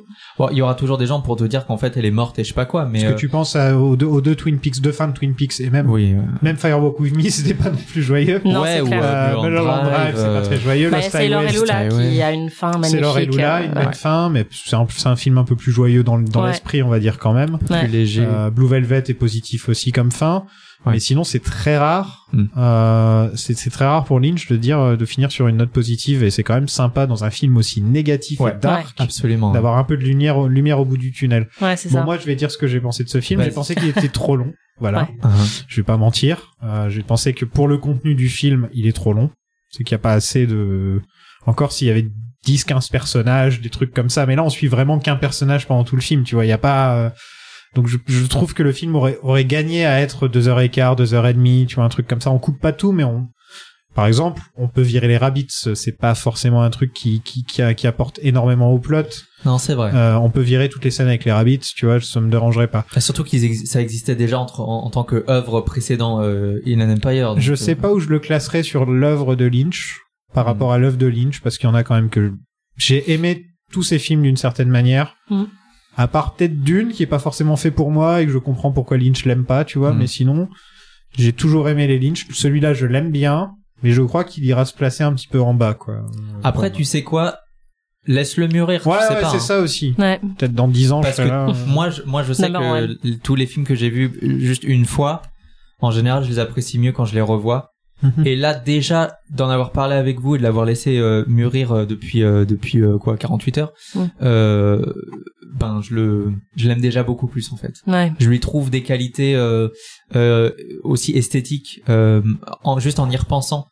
Et ça, c'est le, pro, le, le truc de Lynch Planning, hein, c'est que moi, par exemple, c'est et Lula, je disais, ah, j'aime pas trop c'est et Lula. et Ouais. tout. Et je l'ai revu, on en a parlé, c'était tellement sympa d'en parler que, tu vois, euh, maintenant, il est remonté dans mon classement. Et, euh, et c'est, c'est toujours un peu comme ça, quoi. Ouais. On se disait, bon, on va parler de Dune. On a fait un super épisode de deux heures sur Dune. On avait plein de trucs à dire où c'était super sympa. On a appris plein de choses. Ouais. Un plaisir, quoi. Tu Ouais, vois. ouais. Donc je trouve que voilà, des dix films qu'on a fait, ce sera pas mon préféré. Hmm. Mais en tout cas, j'ai vachement Moi bien aimé parler de ces dix films, euh, tous autant qu'ils soient. Euh, j'ai vraiment Absolument. autant sur mes autres podcasts, il y a des fois où genre on va me dire ah tu vas devoir faire un mauvais Bond ou tu vas devoir faire un mauvais film de super-héros et je serai là genre ah ok. Pour Lynch, franchement, j'ai toujours aimé ce que j'ai fait. Hmm. Même la fin de la saison 2 de, de Twin Peaks, que c'était bien relou, on s'est bien marré avec Charlotte, tu vois. Ouais. Et, et franchement, euh, bah, c'était un plaisir, hein, euh, Dorian, de faire ça avec toi aussi. On a fait, Ben, on a ouais, fait les 10 ouais. films ensemble. Ouais, hein. ouais, on a, c'était bah, on a fait bien. les 10, les 10 C'était films bien. ensemble. J'ai appris énormément de choses. j'ai euh, j'ai apprécié le, le, le, le- cinéma de Lynch comme j'aurais certainement pas pu l'apprécier si j'avais juste regardé quelques-uns de ses films tout seul. Mhm. Parce que bon, j'ai énormément aimé euh, The Return, mais je sais pas si rien que ça, ça m'aurait poussé à regarder tous ses films. En tout cas, celui-là, je pense que je l'aurais zappé. Et j'aurais, et en fait, euh, j'aurais regretté parce que ça se trouve, ça va peut-être devenir un de mes préférés. hein. Ouais, c'est, pas impossible. Non, ouais, moi, pour revenir à, à Inland, euh, c'est Laura Dern, hein, déjà, que je vais, qui Mhm. va, qui va toujours me Bah, revenir ouais. en tête. Euh, je suis pas fan de la manière dont c'est filmé, comme je disais, je trouve ça moche, mais en même temps, il y a de la beauté dans le moche, comme tu dis, et, Mhm. euh, et Lynch est très fort pour ça, il le fait même Ouais. avec des acteurs qui ont des gueules, qui trouvent des gueules, et au final, ça les rend beaux, la manière de les filmer, bah, c'est exactement ce qu'il fait. Et, bref, pareil, je pense qu'il faudra le revisiter un jour, mais Mhm. je suis pas pressé, je vais pas mentir. Ah, c'est euh, normal. Faut vraiment prendre son temps avec celui-là. Hein. C'est pas. Ouais. euh, Voilà, c'est pas. Justement, j'ai la- j'ai le même sentiment de mal-être par rapport à un film. euh, le dernier épisode de Twin Peaks The Return Hmm. me donne un sentiment de mal-être d'être perdu avec Cooper qui ne sait plus s'il est Richard ou Cooper ou Doogie ou what- whatever Hmm. ou Mr. C. Euh, Diane qui est perdue, qui se voit elle-même et qui s'appelle Linda, elle sait plus qui elle est. Ouais. Et toi, t'es mal, tu sais pas ce qui se passe pendant tout le film. Et ensuite, il y a une, ensuite, il conduit Laura Palmer pendant 20 minutes et il se passe rien. Ils sont dans les routes comme ça en train de conduire et t'es stressé comme jamais. bah, c'est, le truc de Lynch qui m'a le plus fait penser au, À cette partie-là au de- dernier épisode ouais. De, de Twin Peaks. Ah, ouais, et pour moi, le dernier épisode de Twin Peaks m'a super marqué. J'en ai jamais parlé dans le podcast, hélas. mais euh, le, le dernier épisode de Twin Peaks m'a marqué, mais genre un truc de malade. Genre, Mm. euh, j'y repense régulièrement, tu vois Ah, un- régulièrement, un je vais y couteau, repenser. hein. Ouais, plus que n'importe quel autre truc de Lynch. Hmm. Le dernier épisode de Twin Peaks va régulièrement me revenir à la tête. Et je trouve qu'Inland Empire, euh, c'est tout simplement un précurseur à ce genre de truc, quoi. Ouais, c'est le, le chaînon manquant quoi. Entre, Voilà. euh, donc il y a- y- on retrouve plein de trucs qu'il a déjà traités par le passé. On retrouve le, les doppelgangers, on retrouve le rêve, on retrouve euh, euh, les différentes timelines et tout ça. Mhm. Euh, on retrouve aussi des, des thèmes comme euh, la violence euh, envers les femmes et ce genre de choses là. Euh, qu'on revoit tout ça, toute cette liste là, on la revoit dans The Return. Mm. Donc c'était c'est intéressant de voir que d'une version très euh, peut-être entre guillemets autant que Lynch peut le faire euh, lissée et hollywoodienne que Mulholland Drive, il est passé à une version très expérimentale et rude avec euh, avec euh, euh, Inland Empire et ensuite euh, dix piges après euh, The Return qui est un espèce d'entre-deux et en même temps pas du tout. Euh, c'est intéressant, euh, c'est presque une c'est presque une trilogie, je sais pas, ça Ouais, ils vont bien ensemble, c'est c'est intéressant. En Ouais. tout cas, c'est c'est bah, c'est le dernier tiers de sa carrière quoi. Tu Euh, lui mets combien d'étoiles? J'en sais rien moi. Moi je, je lui mets Forrest McNeil. Ok, je lui mets, je lui mets, euh, je lui mets Laura Dern qui, qui hurle en courant vers la caméra sur 10. Ok, moi je lui donne euh, 3 bits de Justin Theroux. And a monkey. And a monkey. tu lui donnes combien d'étoiles Euh, moi, je lui donne 5 énormes bouteilles de ketchup euh, Ah, étalées voilà. sur un Marseille. Sympa, voilà. sympa. Parce que le revoir comme ça, tu, tu l'as préféré, c'était mieux dans ton souvenir ou c'était mieux là Au cinéma, ou- ça doit être mieux, je pense, quand même. Ça- Ouais, Bah, en ça doit fait, être étrange, euh, surtout une image je pense que c'est pour ça qu'il m'a autant marqué et que et que je, je dis souvent que c'est mon préféré parce que pour, pour moi il est inclassable en fait. C'est-à-dire que mon préféré en termes de plaisir pur, on l'avait dit, c'est euh, c'est Sailor et Lula parce Ouais. qu'il est vraiment il est fun et je pense que c'est celui que j'ai peut-être le plus revu. Mais celui-là, je crois que c'était pas mon premier parce que j'avais peut-être vu euh, Elephant Man avant, mais c'était mon introduction à l'univers de Lynch. Euh, j'avais 16 ans, je comprenais pas ce qui se passait, j'étais, euh, je pense, toute seule dans le cinéma, ou, enfin voilà, j'étais allée un après-midi, et je suis ressortie de là et je me suis dit, enfin, en fait, j'avais l'impression d'être exposée à un truc, euh, à une œuvre qui veut pas du tout euh, rentrer dans les cadres que. Elle veut pas qu'on l'aime, cette œuvre. Ouais, c'est- et puis elle, euh, elle, elle veut Elle pas. est pas populiste. Ouais, il Voilà. veut pas accepter les règles en fait, et c'est comme ça que lui il a décrit, c'est-à-dire qu'il était plus intéressé par le cinéma, il en avait marre qu'on lui dise quoi faire, ou de, de répondre un peu à un cahier des charges, etc. Et là, il voulait faire de l'expérimental, comme avec Eraserhead, quoi, de vraiment faire un truc. euh, Il a pas refait de film depuis, quand même, c'est hallucinant. Ouais. Ouais, non, c'est ça. Et moi, du coup, ça a toujours été un peu la tragédie où c'est le seul que j'ai vu en salle parce que les autres, j'étais plus jeune et Mhm. j'avais pas forcément, voilà, je suis pas allée au cinéma pour voir Mulholland Drive. Nous, on a vu deux épisodes de The Return. euh, Ouais, au cinéma. ouais, au cinéma, c'était vu les, cool, hein. les deux premiers. euh, ça, nous, ouais. on avait fait l'épisode 8. Hein. Ah, Ouais. trop bien. Ouais, on avait fait le 8. Ah, c'est- ça va être Ah ouais. Juste après euh, la masterclass de Kyle MacLachlan. Ah, trop bien. Avec Charlotte. Charlotte Ouais. qu'on embrasse. Bah Mm. oui, bisous Charlotte, elle nous écoute sûrement. Mais ouais, non, c'est moi en le revoyant là, ce qui m'a frappé justement, c'est la beauté. C'est-à-dire que j'en avais gardé ce souvenir euh, et surtout bah, la réputation qu'il a d'être Mhm. très moche euh, avec euh, cette caméra un peu pourrie. euh, et là, en le revoyant, euh, je l'ai mis sur grand écran et j'étais frappée par la composition des plans, par euh, la, Ah la ouais, ouais. palette. Enfin, je- j'étais Bah frappée ouais. par la beauté, alors que je- j'en avais vraiment plutôt gardé cette idée de ouais de gros plans un peu déformés. euh, et il y a ça. Mais euh, Il y a ça deux fois dans le film technique. Le, le, on a toujours cette image de Laura Dern avec sa grande bouche. Tu sais, c'est vraiment l'image qui nous Ouais. vient à l'esprit Mm. quand tu penses à Inland Empire. Mais c'est pas le film, le reste du film. Il y a, On, si, il y a, il y a beaucoup ouais, de mais surtout sur. Grace, sur euh, sur Laura Dern, mais pas Ouais. sur tout le monde, Mm. tu Non. vois. Il y a des plans qui sont vachement normaux. Ouais, ouais, ouais. Et Ouais. dès que tu vas sur Laura Dern, c'est extrême mais il y a quoi. énormément de gros plans quand même Ouais. euh, sur Ouais, ouais. euh, sur elle et sur euh, Justin Justin, Theroux, Theroux ouais. aussi ouais et, Et et ouais j'ai été vraiment frappée par la beauté du film en, en le revoyant euh, et ça je m'y attendais pas et après la longueur m'avait moins éprouvée quand j'avais 16 ans parce que je pense que j'étais tellement happée par euh, la beauté et l'originalité de ce truc enfin j'étais déjà cinéphile mais enfin j'avais 16 ans je connaissais rien Ah, quoi donc 16 j'ai vu ça ouais je me suis dit mais mon dieu, qu'est-ce qui est en train de m'arriver? Et du coup, ouais, après, je me suis mise à écouter Beck en boucle et à acheter des lampes rouges parce que c'était, euh, ça y est, je suis devenue rebelle, j'ai vu David Lynch, quoi. Mais, mais ouais, pour moi, c'est, c'est un film tellement unique et tellement inclassable que j'aurai toujours énormément d'affection pour euh, pour ce film et parce que j'ai l'impression qu'il m'a ouvert une porte en fait et Hmm. bah c'est ce que quand Lynch disait qu'il voulait que plein de gamins voient ça et se disent bah je pourrais faire pareil moi c'est peut-être pas totalement ça que je me suis dit mais ça m'a tellement ouvert un autre univers en fait Ah bah, de, tu- de films d'avant-garde Ensuite, quand t'as- ouais, quand t'abordes le cinéma, tu le regardes pas comme euh, comme quelqu'un qui l'aurait pas vu aussitôt. Ouais, et puis du coup, ce rush que j'ai eu en le voyant, bah, c'est quelque chose que je recherche encore avec euh, les films que je vois, c'est-à-dire Mm. que j'adore les œuvres qui vont vraiment pousser le bouchon, quoi, et qui vont essayer d'éclater les cadres et de dire mais je m'en fous. Enfin, Lynch a dit de ce film, enfin, j'en ai marre qu'on me dise ça, tu peux pas le faire. Et il s'est entouré que de gens qui disaient ah ouais, tu veux mettre ça dans le scénario, bah vas-y, mets ça dans le scénario. Et il a fait tout ce qu'il voulait faire, donc forcément c'est incompréhensible. Mais je trouve cette liberté-là tellement belle et tellement galvanisante que pour moi, ce film représente tout ce que j'aime dans, dans le cinéma, quoi. Donc, euh, ouais, il y a, il y a des longueurs. euh, je suis d'accord, il est trop long, quoi. Et je me suis emmerdée en- un petit peu en le revoyant, mais euh, mais de la plus belle des manières, quoi. Bah, c'est très bien dit, tout ça. Effectivement. Donc, Anaïs, on peut te retrouver dans Ami, C'est ça. Ami, A-M-I-E-S, voilà, féminin pluriel. où tu découvres Friends Ouais. pour la première fois.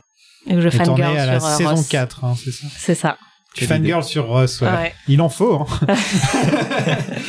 Il en faut. Et j'ai aussi écrit un petit poème sur Marcel, euh, parce que comme David Lynch, euh, j'ai une grosse passion pour les singes, donc Ah, euh, c'est le, même- oui. c'est le même singe en plus. C'est le ouais, même genre. c'est ça. Ouais. And a monkey. Ah, il est trop mignon. Dorian, Oui. nous, on est toujours disponible sur Patreon. Et oui, parce Euh, que on continue notre petit ciné-club. c'est ça, le Lynch Planning, vous pouvez le retrouver maintenant. Sa petite vie, pour l'instant, ce sera sur le Patreon, Mhm. où on fait les films préférés de Lynch. Donc, on a déjà fait Le Magicien d'Oz, on a fait 8 et demi de Fellini. Et le prochain, ce sera Sunset Boulevard. Oui, Trop qui a bien. une grosse inspiration de ce, sur ce film. euh, Oui, puis Mulholland Drive. Ouais, mais sur ce film, ça revient énormément de Sunset Boulevard, donc j'aimerais bien voir euh, à quel niveau. Mhm. Et, et en dehors du fait que c'est des films que Lynch aime bien, enfin adore, c'est aussi des très bons films à analyser, films, donc on ouais. fait pas que du point de vue de Lynch, on fait aussi genre, on parle du film, quoi, tout simplement. Ouais, ouais. Euh, en tout cas, 8 et demi et, le Magicien d'Oz, les deux, c'était super sympa à faire, À et fond, donc fond, euh, faudra qu'on se, on se passe ça la semaine prochaine, peut-être. yes. Et moi, vous pourrez me retrouver euh, dans La Saga, le, mon nouveau podcast euh, pour plan séquence, euh, où je vais vous parler de toutes les sagas au cinéma. Et on commence avec euh, le- une saga qui met tout le monde d'accord, Retour vers le futur. Trop Là, bien. difficile de trouver des gens qui détestent Retour vers le futur. Donc, euh, Moins clivant que Star Wars. moins client que Star Wars. C'est la tagline de Retour vers le Et futur. ouais, donc c'est un nouveau podcast. euh, et pour ce qui est de Lynch Planning, euh, bah encore une fois, merci à tout le monde. hein. Merci, merci, Oui. merci. Ça a été vraiment super sympa de faire ça avec vous. Un jour, peut-être qu'on retournera pour The Return. On sait pas. On Lynch se Planning dit- The Return, du coup. Voilà, on fera The Return. Et euh, en tout cas, sûr et certain, c'est qu'on reviendra pour la prochaine série de David Lynch. Ouais, peu je pense importe que quand tous ce les deux, on sera. a, on a on est très, très envie, curieux on de, a de très envie de euh, voir ce que ça va et en donner. parler. ouais. Voilà, Anaïs, tu seras bien sûr la bienvenue. Si t'as envie de venir, un grand plaisir de Et te voilà. recevoir.